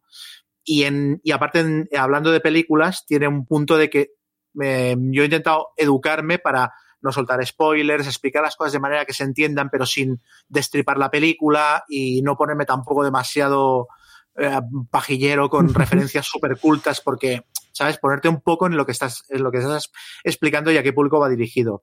Y en este sentido, yo cada año cubro el Festival de Sitges para el diario de Venusville, desde hace, no sé si, 15 años o así, mucho tiempo. Y, y, son artículos escritos. Es una crónica cada día de, de las películas que he visto. Eh, selecciono cuatro o cinco películas, hablo de ellas y explico un poco los insights del festival y tal, ¿no? Y claro, es mucha faena, porque ves seis o siete películas cada día y luego vete al hotel y escríbete un artículo de 12.000 palabras. Ostras. Que es, o sea, es que acabas sonado. Cuando llevas cuatro días de festival ya no sabes dónde estás. Que luego, claro, luego vuelves a Barcelona y una película que la habías puesto por las nubes la vuelves a ver y dices, pero esta mierda, ¿cómo le pude dar máxima porque es, y es porque ya no veías nada, porque te faltaba sueño y de todo. Porque además Sitches es subir a arriba al, al cine grandote, luego bajar, luego volver a subir, luego... Carreras de una punta a otra del pueblo para llegar a las sesiones.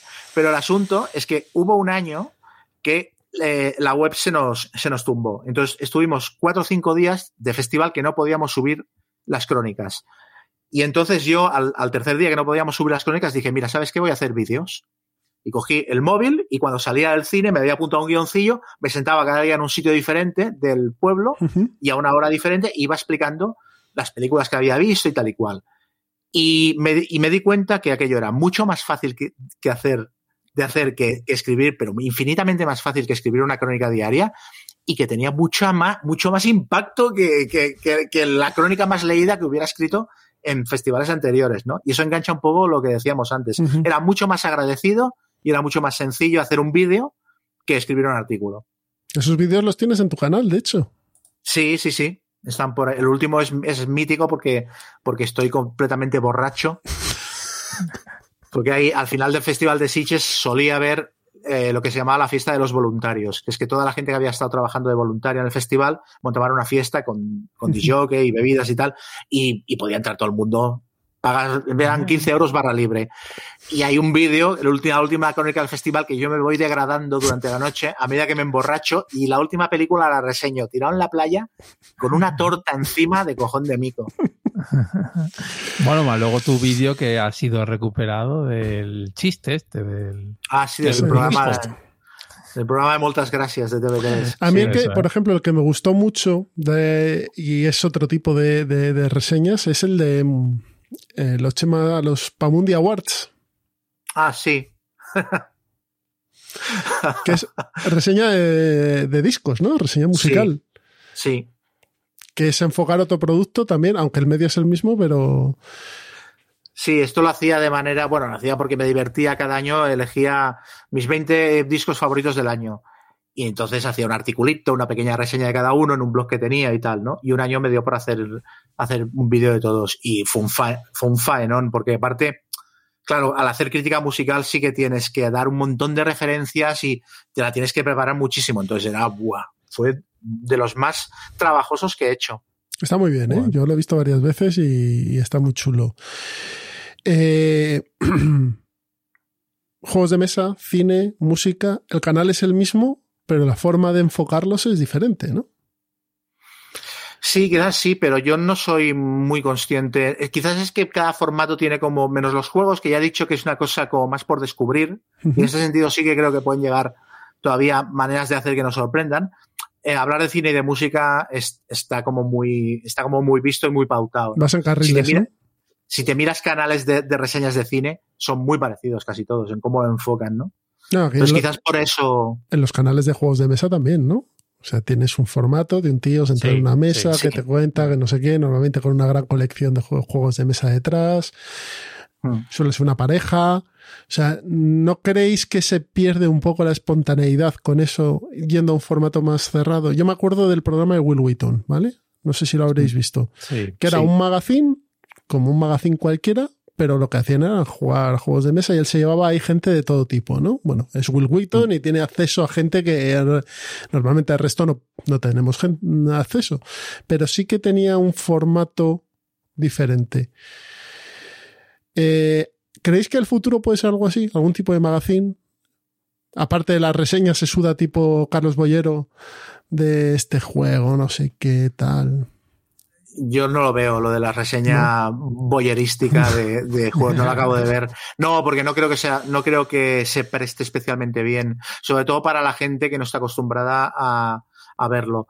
Pero de Will Wheaton es muy buen ejemplo, porque yo creo que eh, un día puede ocurrir que nos encontremos con un programa de televisión que haga a divulgación cultural y tenga una sección de juegos de mesa y sería más parecido a lo que hace Will Wheaton que a lo que hacemos cualquiera de nosotros en podcast o en YouTube. Y de hecho sería una situación curiosa porque habría mucha gente que se sentiría como en plan, pero todo esto es mío, ¿sabes? Yo llevo aquí no sé cuántos años y habéis cogido un famoso para, porque al final Will Wheaton es eso. Will Wheaton tiene, hay vídeos suyos que tienen más de un millón de reproducciones. Sí, sí. Y es porque es Will Wheaton, que es un actor más o menos conocido de Hollywood y lleva a pues amigos guionistas, actores, tal. ¿Sabes? Pero yo creo que, que si los juegos, si la divulgación de juegos tiene que romper la membrana de alguna manera y llegar a un público más general, tiene que ser por un camino de estos. Hace poco en la 2, en un programa de divulgación cultural, salió uh -huh. cansado el, el, ¿Sí? el, humorista jugando, es wargamer de miniaturas de toda la vida, y salió haciendo una, una batalla de miniaturas. Claro, es la primera vez que yo recuerde que en televisión española aparece un tío jugando un wargame con un ¿sabes? Con una explicación de lo que estaba haciendo y tal. Y no ha sido nadie de un club ni ninguno de nosotros, ¿no? Ha sido un humorista más o menos conocido que tiene esta afición y, ¿Y, creéis que va a salir los juegos, o sea, van a dar el salto a la pantalla grande los juegos de mesa? Porque a mí... ¿Al cine, dices? No, al cine ya hay alguno, algún destello, pero quiero decir a, la tele, o sea, quiero decir de manera continua. Es que, pero la pregunta... en plan un programa o la una sección, vamos. La pregunta es, ¿va a haber tele para cuando quieran saltar? O sea, ¿va a haber un sitio a, donde ir? Eh, bueno, eh, pues tendrás el Twitch de turno, que es lo que ha pasado. Pues eso, ya, eso ya está. Sí, pero, pero tiene que ser profesional, porque eso se nota. No es lo mismo estar nosotros tres que nos grabamos y salimos, que eso pues vale, y otra cosa, un Will Wheaton, que se nota. O sea, de hecho, yo creo que el hombre dejó de hacerlo por el curro que tenía que dar. Eso tiene que dar bastante curro. al final el tío se quemó. Es un trabajo y diría, bueno, siendo actor en, las películas de Star Trek, pues ya, ya tengo el dinero suficiente y no paso. O sea, yo lo veo complicado, ¿eh? Hace muchos años, mm, pero muchos años, quiero decir, en los 90, Celes Piñol, Xavi Garriga y yo presentamos una idea para un, para un programa de televisión de, de cultura friki en general y había una sección de juegos de mesa. Y presentamos una escaleta de un primer programa, no me acuerdo a qué canal de televisión era, pero se llamaba Godzilla. ¿El programa? Sí. Pues hombre, pues habría, habría estado bien un, programa de media horita. Sí. No más. Eh, eh, yo creo que, que, empasta muy bien. Sí, sí, yo esto lo veo muy factible. Muy factible. Lo que pasa es que, claro, entonces entraría el rollo de que sería muy em, superficial para, sí, para según qué gente y se quejarían de que hablen de todo el rato del Catán y del no sé qué. Pero es que al final, es que esa es la puerta de entrada. O sea, la puerta de entrada Ah, es que no, no va a ser el, el, el gira y stand.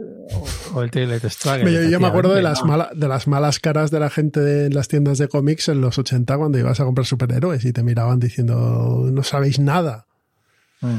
Y la afición, os estáis cargando la afición. Y, y la última peli de, de, Marvel hizo no sé cuántos miles de millones de, de euros. Entonces, al final yo, entiendo que estar en el, en el fandom y en el nicho está muy, se está muy a gusto, se está calentito y demás, pero llega un momento en el que tienes que salir. Sí. Porque cuanto más gente, más, más dinero hay y más se mueve todo. Y cuanto más se mueven las cosas, pues más productos hay y a lo mejor incluso hasta mejor precio o hay más facilidad para adquirirlos. Además, los por ejemplo, en el caso de Debir, Catán y Carcassonne son los que les han permitido acabar sacando Wargames de GMT y no al revés. Claro. Entonces, no, no, está claro. Yo, yo la verdad es que yo ahora mismo las televisiones como están, yo sí que haría, apostaría, no hablo de juego de mesa, sino apostaría por programas para arriesgarme, para recuperar a toda esa audiencia que has perdido. Porque ahora mismo viven de concursos y de sálvames y cosas de esas, que es lo que a la gente le puede interesar. El resto ya, pero bueno, el, debate sobre la televisión es otro. No, no, sí, sí, sí, no. Que ahora, ahora el problema es que la gente pone Twitch. Por eso, eh, por eso ha crecido tanto Twitch. Porque da mucho dinero y, y te lo pones como si fuera una tele. Lo pones de fondo y ves a, pues al Rubius o al que toque de, y lo tienes de fondo, lo escuchas y lo miras si quieres y ya está. ¿Y alguna predicción y ya vamos terminando de futuro que veáis?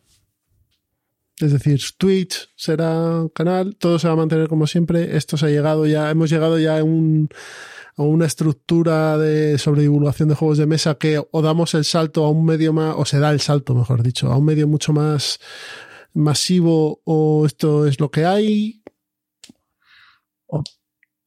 Es muy difícil decirlo porque, porque la, industria, iba a decir la afición, pero en realidad la industria está creciendo mucho y muy rápido y a un ritmo que a mí me sigue pareciendo difícil de mantener, porque lo hemos dicho antes, se publican muchísimos juegos cada mes y no sé si es que todos nos los compramos todos o cómo funciona esto, pero, pero a veces no acabo de entender los números por los cuales funcionan las editoriales. Entonces, en cierto modo, es un mercado tan voluble que a mí me cuesta mucho ver cómo estaremos dentro de, dentro de cinco años. O sea, ¿no crees que se pueda mantener el, ritmo de...? Porque yo creo, tú de burbuja no estás hablando, ¿no? Porque yo creo que el término este de la burbuja en los juegos de mesa creo que no es muy aplicable. O sea, no, no, porque en realidad los números de las editoriales son que, que el porcentaje de gente que se compra juegos es todavía tan pequeño que hay un mogollón de campo por correr. O sea, Claro. no- Lo único que separe un poco la producción. La producción, o sea, el, sacar nuevos títulos. Un poco de agotamiento del. Sí, es que, mm, o sea, la sensación que tengo de un tiempo a esta parte también con gente que se compra muchos juegos es que, es que hay muchos juegos repetidos, muy parecidos, con mecánicas muy similares y llega un momento que necesito tener ocho variantes de, del típico juego co- económico de colocar trabajadores o con las cinco que tengo ya me vale. ¿Sabes? Es decir, eh, bueno, al final eso es lo que pasa. Tú te, a mí me pasa, yo me pongo delante de, de la colección y digo, ¿hay algo mejor que le abre, por ejemplo, a día de hoy? Creo que no. Entonces, ¿por qué me lo tengo que comprar? ¿no? Luego pasa es que voy y me lo compro. Pero, Porque Oh. la novedad, el mofo, claro, ¿hay algo mejor que la guerra del el anillo? mofo no, el FOMO, el El FOMO. el Fear of Missing Out, ¿no? Sí, el- la sensación de pérdida, ¿no? Que Sí, me lo voy a como- perder. es como funciona Kickstarter, por ejemplo. O sea, o sea, estabas hablando de, oh, lo- buscamos, antes buscamos críticas negativas para, para reforzar. Yo, por ejemplo, con Kickstarter me pasa que, a ver, busco, voy a buscar gente que me diga que, este, que estos 300 euros no me los tengo que gastar. ¿Sabes? Porque, porque el juego es una castaña y muchas veces te los acabas comprando igual por si acaso, ¿no? Sí, bueno, y te lo Sí. compras por las lucecitas de colores y la música Mm. de, de Tío Vivo también. Pero lo- el mismo Kickstarter también está evolucionando a una velocidad que a mí me cuesta mucho ver eh, por dónde por dónde tirará el, el- la divulgación de juegos dentro de cuatro o cinco años. No la acabo, no la acabo de ver, no sé. Pe- Pero no la acabas de ver en, en qué sentido, que no sabes, o sea, si vamos a continuar o vamos a extinguirnos. No, hombre, no, continuar, con- continuar, continuaremos, pero que no sé cómo estaremos dentro de cinco años. No sé si se estará haciendo lo mismo. Bueno, no sé, hay, hay podcasts que llevan 10 o 12 años con Sí. su evolución lógica y tal, pero, pero bueno, siguen haciendo el podcast y, y- y aquí no ha pasado nada. Pero también si se busca una mayor profesionalización, que es- yo creo que esto es uno de los problemas, que es que no hay un, en realidad, no hay una crítica profesional de juegos, no hay divulgación profesional de juegos, también porque a las editoriales no les interesa que la haya. Las editoriales les interesa que haya gente haciendo unboxings y presentaciones y, a- y les dan juegos a cambio y ya está, con eso están contentos.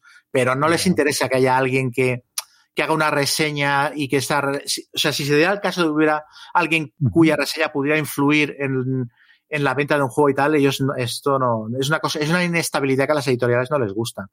Entonces, claro, toda la evolución tiene que partir de la propia afición. O sea, tenemos que ser nosotros los que digamos, mira, hemos encontrado una manera de hacer esto que llega a más gente y que nos resulta más divertida. Y yo, y yo creo que las editoriales tienen problemas con los medios de comunicación. Claro, por No eso, es que- eso es lo que comento. No, no tengan problemas directos, tienen problemas para entender que haya alguien que comente tu juego y diga que es una mierda y 30 personas no se lo compren. Sí.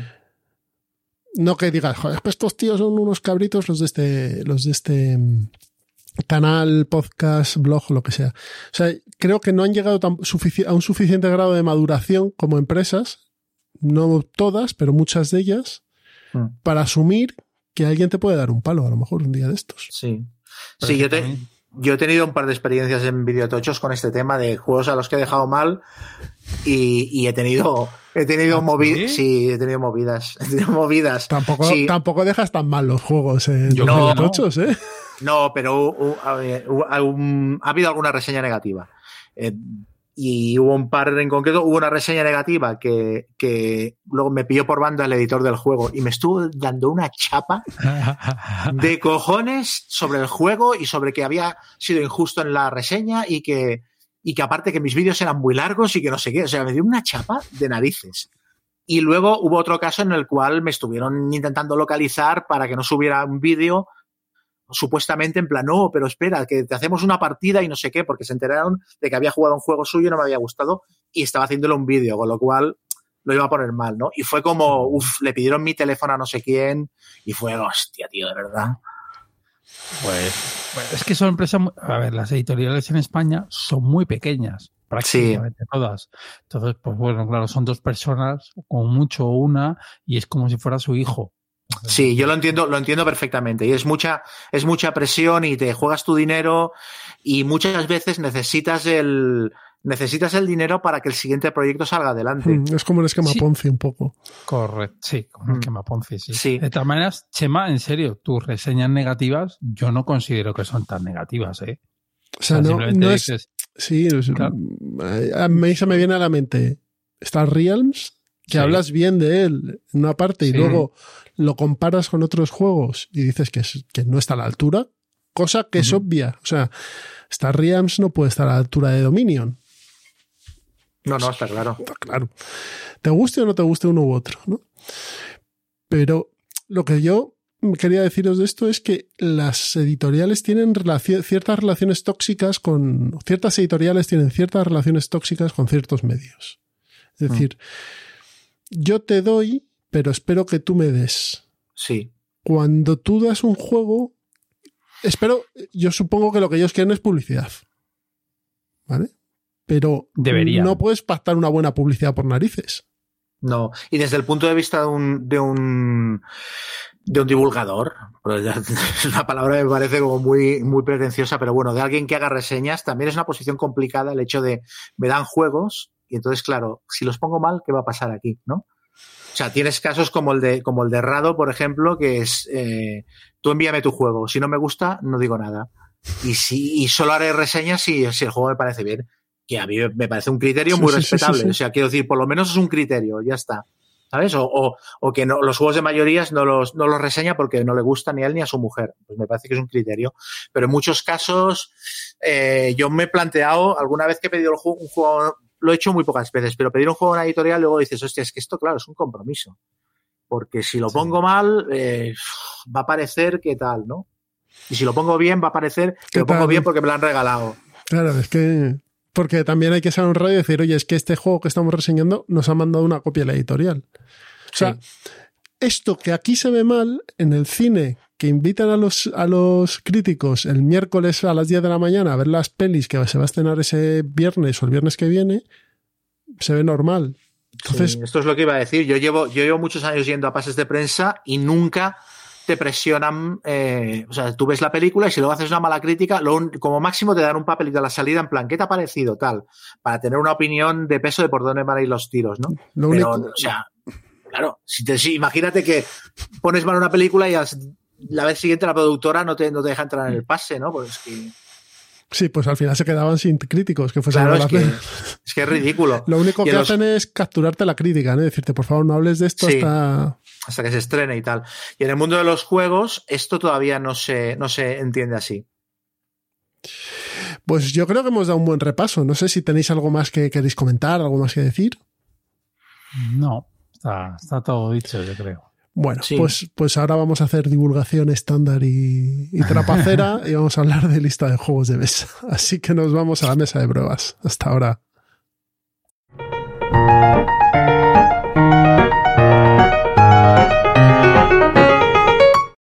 Ya estamos sentados en la mesa de pruebas y vamos a empezar como siempre con los juegos que hemos probado, jugado, compartido con nuestra familia, amigos, club, lo que sea en las últimas semanas. Si queréis empiezo yo. Voy a empezar con. Cuberts, ¿vale?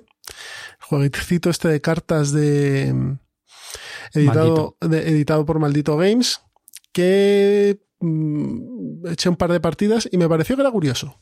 Es un jueguecito en el que tienes unas columnas de pájaros y lo que tienes que hacer es, un- es una colección. Y vas poniendo pájaros a un lado a otro de la columna para llevarte los del medio, que tienen que ser diferentes a los que vas poniendo en cabecera y en, el, y en, el, en la trasera. Y la verdad es que bien, jugué dos partidas, perdí las dos contra mi hijo de 8 años, con lo cual da el nivel de, o me de mi hijo, o mejor dicho, da el nivel mío. eh, pero me pareció que es un producto muy, muy chulo como filler, muy, muy bien pensado. Y como siempre, los fillers son quizás los juegos más difíciles de hacer. Jugué a Arquitectos también de Reino del Oeste. Yo he de decir que me parece muy parecido, o sea, me parece muy parecido, que, que por eso me hice podcaster, por, por esta facilidad vocal. Eh, me parece muy, muy repetitivo y muy similar a saqueadores del reino de- del reino del norte, saqueadores del mar del norte. Mm. Es cierto que aquí tiene una mecánica que es chula, que es la de la prisión. No sé si lo vosotros lo habéis jugado. Sí, sí. ¿Arquitectos? Sí, Sí, yo, le, yo le hice vídeo tocho. arquitectos. Y A mí no me gusta, ¿eh? A ti no. ¿Y a ti, Chema, que no es de tu palo? Sí, a mí me gusta, a mí los tres juegos de la serie, el que menos me gusta es Paladines, pero sí, Arquitectos y, Vizcontes me gustan mucho. Sí. Mm. A, mí me pareció un poco simplón lo de pones, quita. Lo jugué a dos, ¿eh? a lo mejor es que a dos no es su número. No, para nada. A dos hay que jugar con el automa. Con el automa que te pone un tercer jugador ficticio y hace la partida más dinámica. Vale, pues entonces lo jugué mal. No, lo jugué sin automados. Y es que al final no había tensión, no había nada, de una carrera por conseguir recursos solo. Pero como idea lo de la prisión me parece chulo. Lo de capturar, robar, tal y, cobrar me parece, me parece interesante. Este está editado por eh, Primigenio. Y de la gente de Zombie Paella volví a jugar La Familia Ort, que es un euro eh, competitivo para jugar con familia. Y nada, es, se muere la tía Hortensia y, tienes que gestionar tu, huerto, pero dependiendo de la, de la partida, va a aparecérsete la, la, tía Hortensia y va a meterte losetas diferentes con cabras locas y demás que vas a poder comprar. Esto suena, esto suena estupendo. es un euro de gestión, ¿eh? Tú gestionas tu huerto, compras nabos, compras calabazas y tal, pero cuando aparece la tía Hortensia salen unas losetas nuevas, entonces aparece un muñeco vudú, una cabra loca, satánica, mejor dicho, y tal. Y eso, bueno, pues te va cambiando un poquito el juego. La verdad es que es un juego muy baratito, muy familiar y que se acaba rapidito. Son seis fases y va volado. Y muy chulo el Familia Hort, que nos lo mandó la gente de Zombie Paella y lo sacaremos el próximo mes en, sorteo, ¿vale? Para nuestros mecenas. Así que, Chema, dale tú. Pues yo he estado jugando a, bueno, eh, a, a Musi, Ah, muy bien. Que es un juego de Salt and Pepper, que, que eh, de hecho no lo he reseñado nunca en el, en el Mambo porque es de Gonzalo y le da como apuro que hablemos de, de sus juegos, ¿no? Pero es un juego de estos de, de cartera, de 18 cartas, eh, muy sencillo y con, con, una mecánica que me parece que es brillante en su simplicidad, que es que, bueno, tienes, un, tienes unos ramilletes de flores y el rollo del juego es que ofreces flores para dar mensajes a, a, a los demás jugadores, ¿no? En plan, eh, tengo por ti amor verdadero o nuestra amistad durará para siempre, estas cosas, ¿no? Entonces son diferentes tipos de flores. Entonces le pasas, robas dos cartas de flores y le pasas una boca arriba y una boca abajo y entonces él tiene que, elegir cuál se queda. Entonces, claro, ahí está el bluff de la buena te la he puesto boca arriba, pero por boca abajo te he puesto otra para que te creas que es la buena, pero es la mala, y, pero en realidad quiero que cojas, ¿sabes? Y entonces él elige una carta, se la queda y tú te quedas la otra. Y entonces al final de la partida generas un, ramillete de cuatro flores y en, en, en, base a cómo hayan quedado colocadas, generan puntos de victoria unas con otras, tienen sinergias y tal, ¿no? Y es un juego muy sencillito, muy sencillito, pero, hostia, me pareció que tenía una profundidad para 18 cartas y, una mecánica súper simple de te paso dos cartas y eliges una, yo me quedo la otra, que me sorprendió mucho. De estos que he sacado de cartera, a mí me parece el más chulo de todos. Es de, es de Elizabeth Hargraves, además, la, diseñadora la de Winspan, y la de Mariposas también. Sí. Sí, sí, no sé, yo soy el primero que prueba así de, cartera, ¿eh? y me, me, sorprendió mucho. Pues el que está muy chulo también es el primero que sacaron, Caravana al Oeste. Caravana al Oeste. Se le iba a decir. Él me dijo que es su favorito. A Gonzalo me dijo que de todos los que han editado es el que más le gusta. Sí, es muy chulo. Es un puzzle, sí, pero, pero está muy, muy, muy, muy bien pensado. Sí. Y además es carterita igual, o sea que. Es lo mismo. Es exactamente lo mismo. ¿Y alguno más? O sí. Eh, bueno, mira, un, par más muy rápido. Uno es un juego que tengo desde hace mucho tiempo y que es un juego que me da la sensación de que, de que no sé, se le ha tratado de manera injusta, ha pasado muy desapercibido. A mí me parece muy chulo. se llama Cashgar. Que es un juego de, de, gestión económica muy marciano con un tema infame, que es, bueno, la ruta de la seda y tal, pero vamos, es que está pegadísimo pero básicamente es un juego de, de, de, hacerte un set de cartas. Tienes tres caravanas, que son tres pilas de cartas. entonces, cada, cada turno coges la carta delante de una de las caravanas, ejecutas la acción que hace, que generalmente es o darte recursos o darte más cartas o lo que sea, y la pones al final de todo. Entonces, las cartas van rotando de esta manera y te vas generando un motor a base de ir activando en cada turno una caravana distinta, ¿no? Y es eso, es un juego de gestión económica con una mecánica, que es el mecanismo sonajero, pero también con muchísimo nivel de profundidad, porque hay cartas que lo que haces es enchufárselas en las caravanas del otro y le restan puntos, hay, hay cartas con las que intercambias cartas de una caravana a otra, o sea, vas meneando todo el rato el tema Y eso, con una mecánica muy sencilla, a mí me, me, me gusta mucho. Lo descubrí por, porque lo recomendaba mucho Rado, como uno de sus juegos económicos favoritos, así raros, y realmente está muy bien. Y tú tienes Y no siempre, sé tienes tus cartas siempre boca arriba y tienes que escoger una, ¿no? O sea que vas a Sí. poder ver lo que planificas. Vale. Sí, sí, tienes todas las cartas boca arriba en- eh, como, en, como en escalera. Entonces siempre ejecutas la carta de delante de todo y después de ejecutarla la pones al final de la cola. Entonces va rotando, cada, cada caravana va rotando. Qué chulo, ¿no? Eso. es muy Sí, curioso sí. esa, Sí, esa sí. mecánica. Si podéis probarlo, está en, está en Yucata. Ah, vale. Ah, Pues si mira. os interesa, allí lo tienen para probar. Es muy sencillo, ¿eh? O sea, pero bueno, quizás igual es un pelín largas las partidas, pero es, es esta, tienes esta sensación de que, hostia, hostia, no se acaba y de repente se acelera al final de juego. Todo el mundo empieza a comprar las cartas caras, llegan a 25 puntos y se acaba la partida, ¿no? O sea que muy bien. Y ayer estuve probando uno que, bueno, diría que es una decepción, pero en realidad, eh, en realidad no, porque ya me lo esperaba, que se llama Venganza. Ah, el Hombre, de Cool de- Mini de or Camón. Not. Sí. Que es una especie de Ameritrash falso, porque en realidad es un juego de gestionar dados. Es un juego de, de película de venganza, rollo Kill Bill o, o- Sí. o La novia vestida de negro o estas cosas, ¿no? Y la verdad es que me lo compré, es un juego muy caro, es un juego de 90 euros, una cosa así. Me lo compré porque en una tienda s- se les había llenado de humedad el, el almacén y los están vendiendo a 15 euros. Y dije, bueno, por 15, por 15 me lo compro.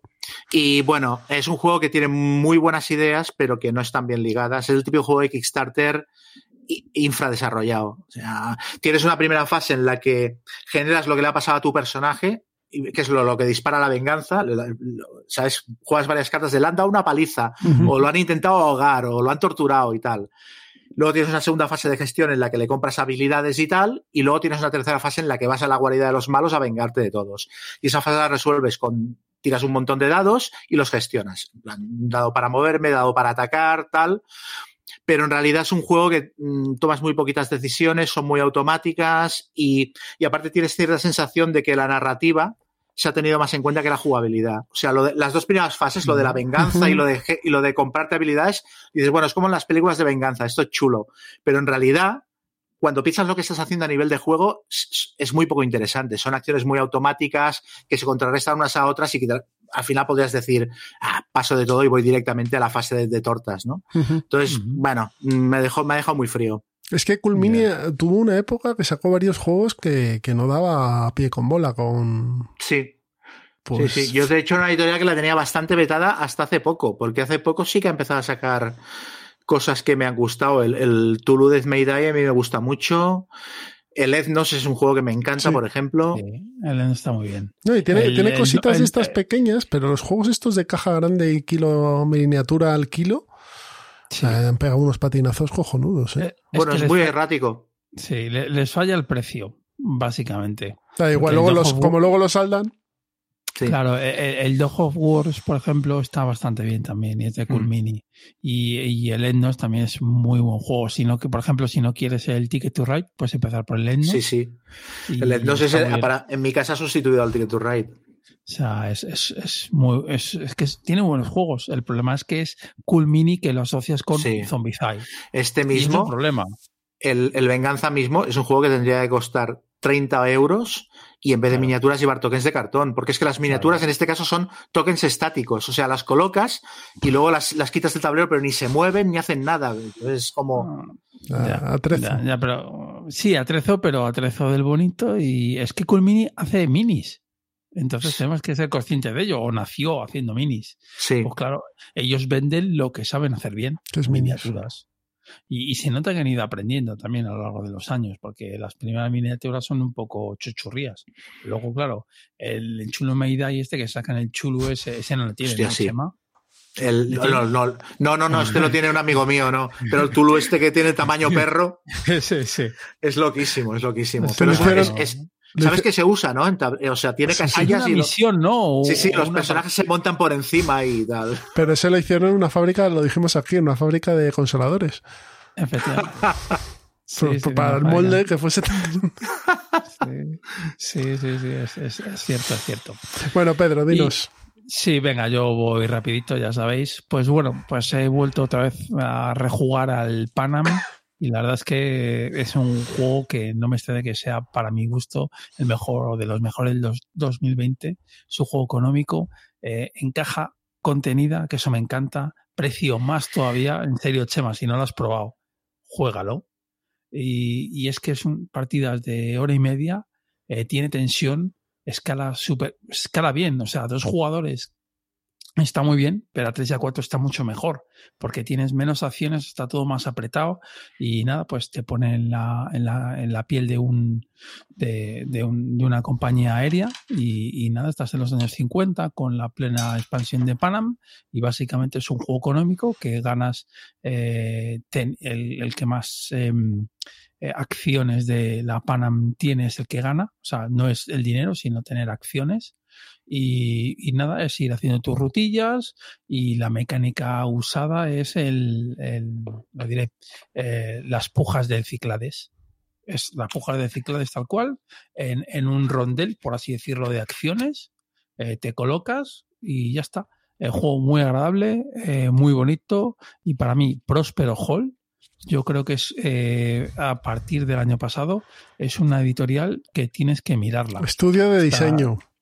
Bueno, estudio diseño. Que las editoriales Funko, que lo que pasa es que Funko ha soltado pasta y ha puesto a esos tíos ahí a diseñar, pero... Pues el, el, el, estudio de diseño próspero, la verdad es que todos los juegos que está sacando últimamente tienen algo que decir. Por ejemplo, el último que han sacado, que eh, en nuestro grupo de Telegram ya hay uno que lo tiene, que es el del Día de la Marmota, que dices, joder, sacas un juego de esa película. Pues sí han sacado un juego de esa película. Y han cogido el de Mine, el juego de Mine, y le han dado un twist y dices, joder, pues dices, pues está de puta madre y además encaja perfecto con la película. Y como el de Regreso al Futuro, el de Tiburón, o sea. Tiburón es muy bueno. Sí, es, es que son juegos ellos tienen muy claro lo que quieren hacer y es juegos para un mainstream o un mainstream jugón, básicamente, que ya hay, ya hay suficiente masa crítica y, y, no inventan nada porque los diseños no son suyos, se copian un poquito, cogen las mecánicas que les gustan, pero están muy bien implementadas con el tema. A pesar de ser euros, están bastante bien implementados con el tema. Entonces, yo digo que Prosper Hall lo hace muy bien. Y bueno, y el Panam, pues me eché unas partidas hace poco a, a 3 y a 4 y es que en serio, es que cada día que el juego me gusta más. Y, este Gonzalo lo, lo, reseñó en el último programa del Mambo y también lo puso muy bien. Y entre los dos ya, ya me habéis jodido. Ahora me, mañana viene a, a, a, ver cuánto cuesta. 30 pues, euros. 30 pavos. 30 euros. Es que aparte son baratos, es que son claro. no tienen entrañas esta gente. Claro, no, es cuando, no, cuando no, tienes el cañón, el, el Big Berta, pues te da un poco igual, puedes disparar todas las veces que te dé la gana. Y, Como tengo y Funko por detrás, pues que venga, mete pasta ahí, venga, sí. a la tira. Y, y, luego la caja es muy pequeña de Chema, o sea, que está Chiquitín. muy bien eso, que es que la caja es un, no sé, un libro un poco grande, y ya está, no, no tiene más. Y el siguiente que voy a traer es un juego que tengo un poco de amor, odio con él, que es el Ascension, que lo retomo de vez en cuando, tengo un porrón de partidas, yo creo que más de 100 partidas a este juego. Y es un deck building, un deck building cuando se pusieron de moda los de building, eh, pues eh, los, lo publicó Stoneplate Entertainment, me parece, y el, el, diseñador es John Friorillo, Justin Gary y Brian McKeever. Y es un juego de, un, de uno a cuatro jugadores, aunque es un juego de dos, como la mayoría de los tech buildings.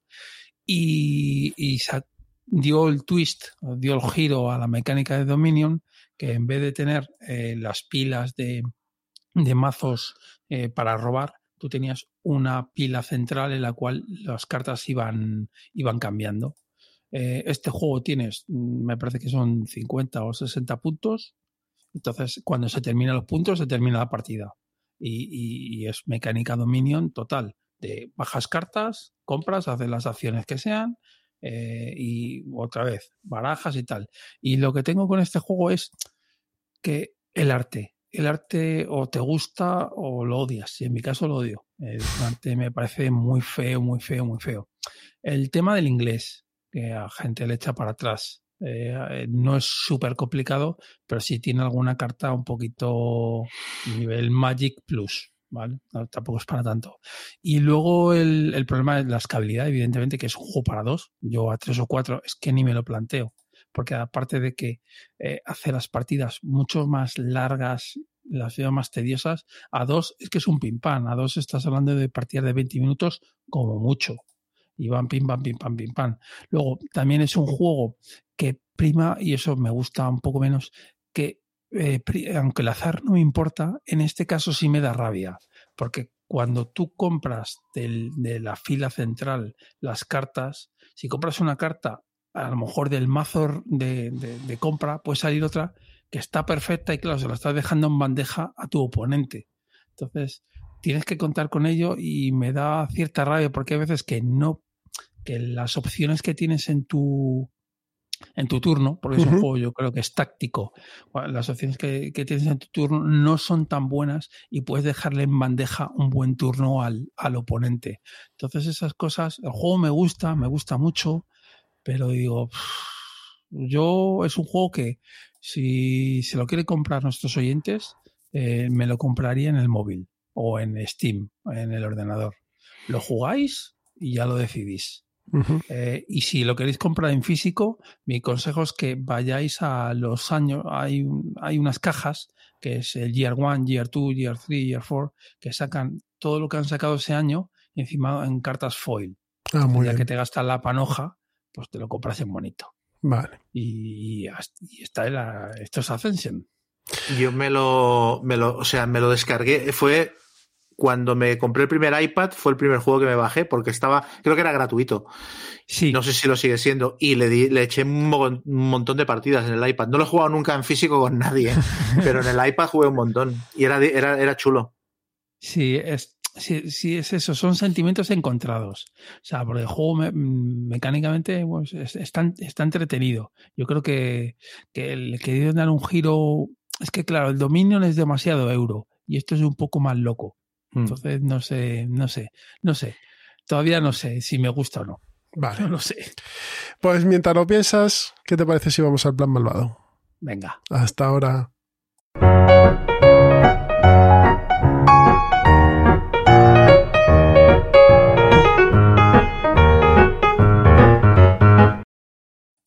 Se acaba Ciudadano Mipel, pero como siempre nos vamos a la mesa de pruebas, ¿no? Al plan malvado. Eh, ya sabéis, la sección donde jugamos, hablamos de los juegos que compartimos con, nuestros hijos, nietos, sobrinos, lo que sea.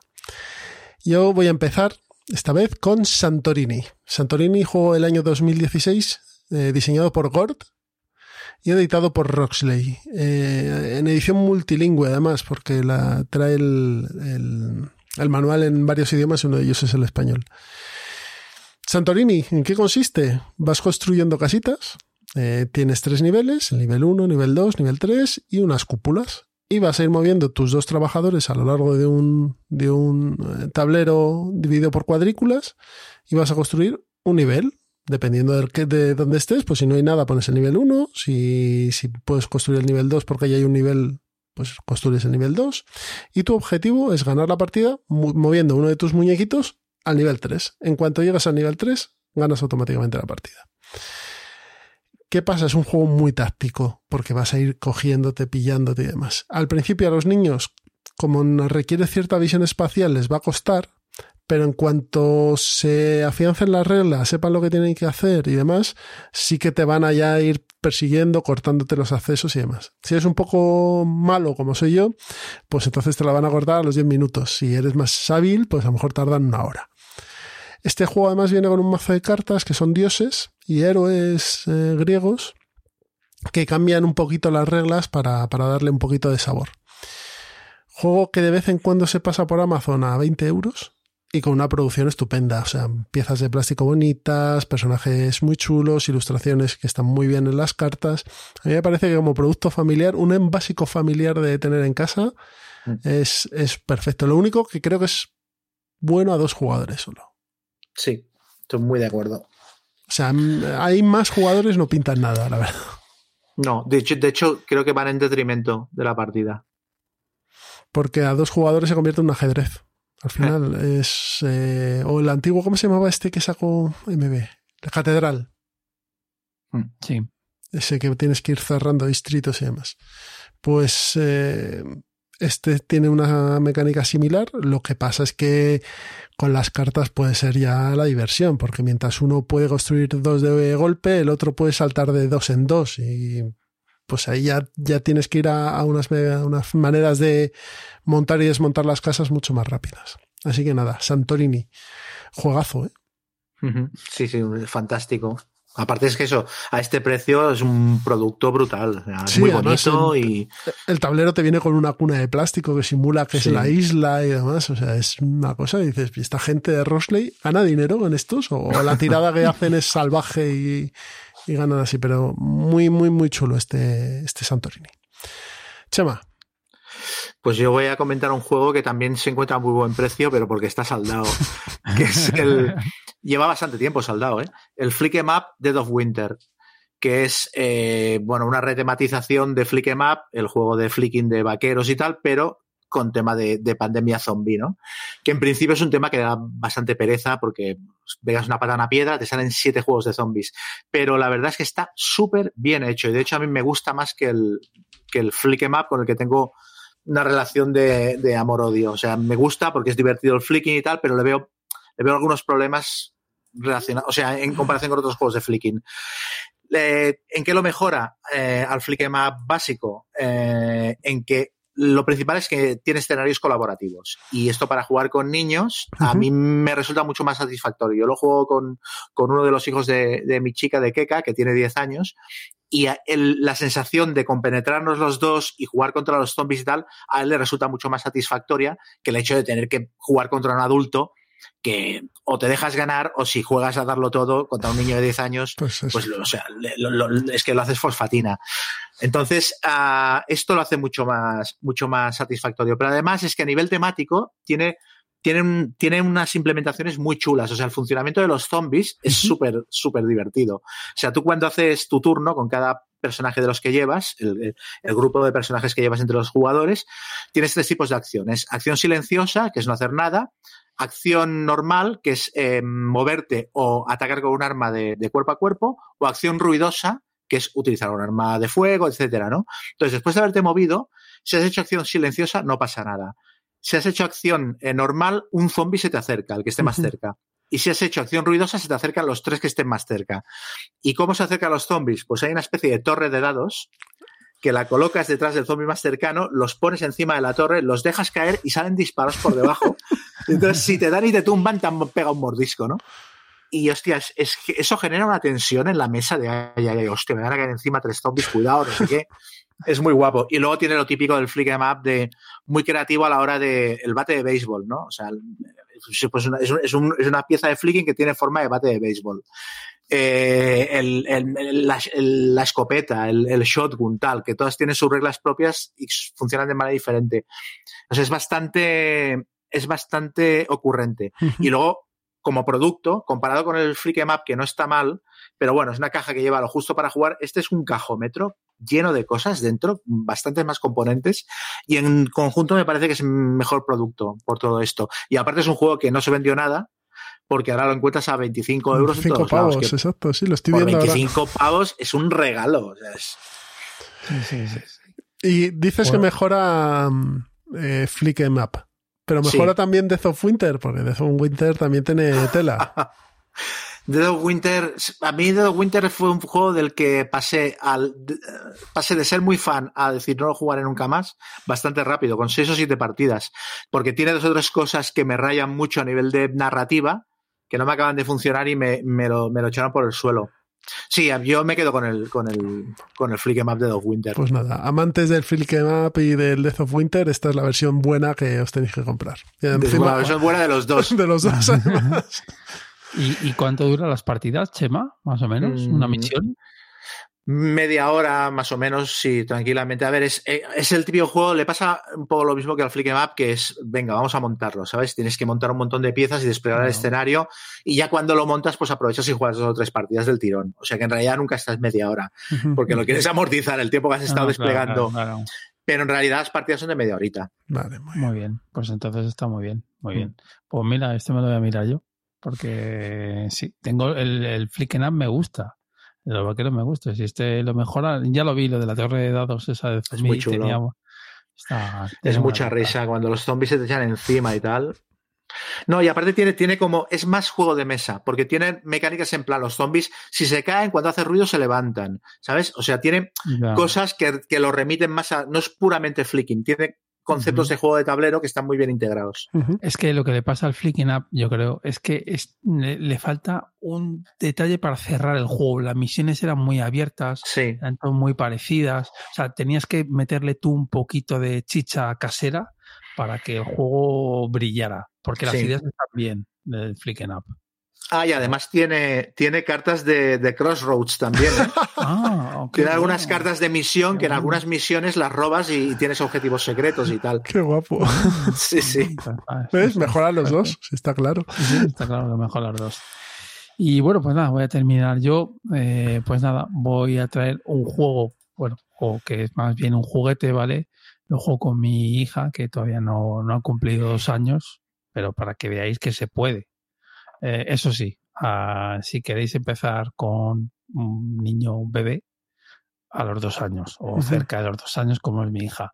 Y no es otro que eh, mi, mi, primer, mis primeros juegos, eh, pescar peces, de, como no, de ABA, la alemana ABA. Y nada, básicamente es un dado gordo con colores que mi hija lo coge y me vacila todos los días como diciendo eh, que lo voy a tirar fuera. Pero bueno, ya aprende a coger el dado y sabe que lo tiene que tirar. O sea, eh, es un juego para, bueno, un, juguete para, para lo que es eh, la psicomotricidad, psicomotricidad fina, trabajar un poquito con, con ella y, y es básicamente un dado que lo tiras, es una excusa y tienes un gusanito atado a una caña de pesca que tiene un imán y los peces, que son todos gigantes, o son peces, un pulpo y tal, con la caña tienes que capturar el pececito y ya está, y lo sacas y luego tiene una especie de recompensa que lo vas poniendo como una especie de, de póster.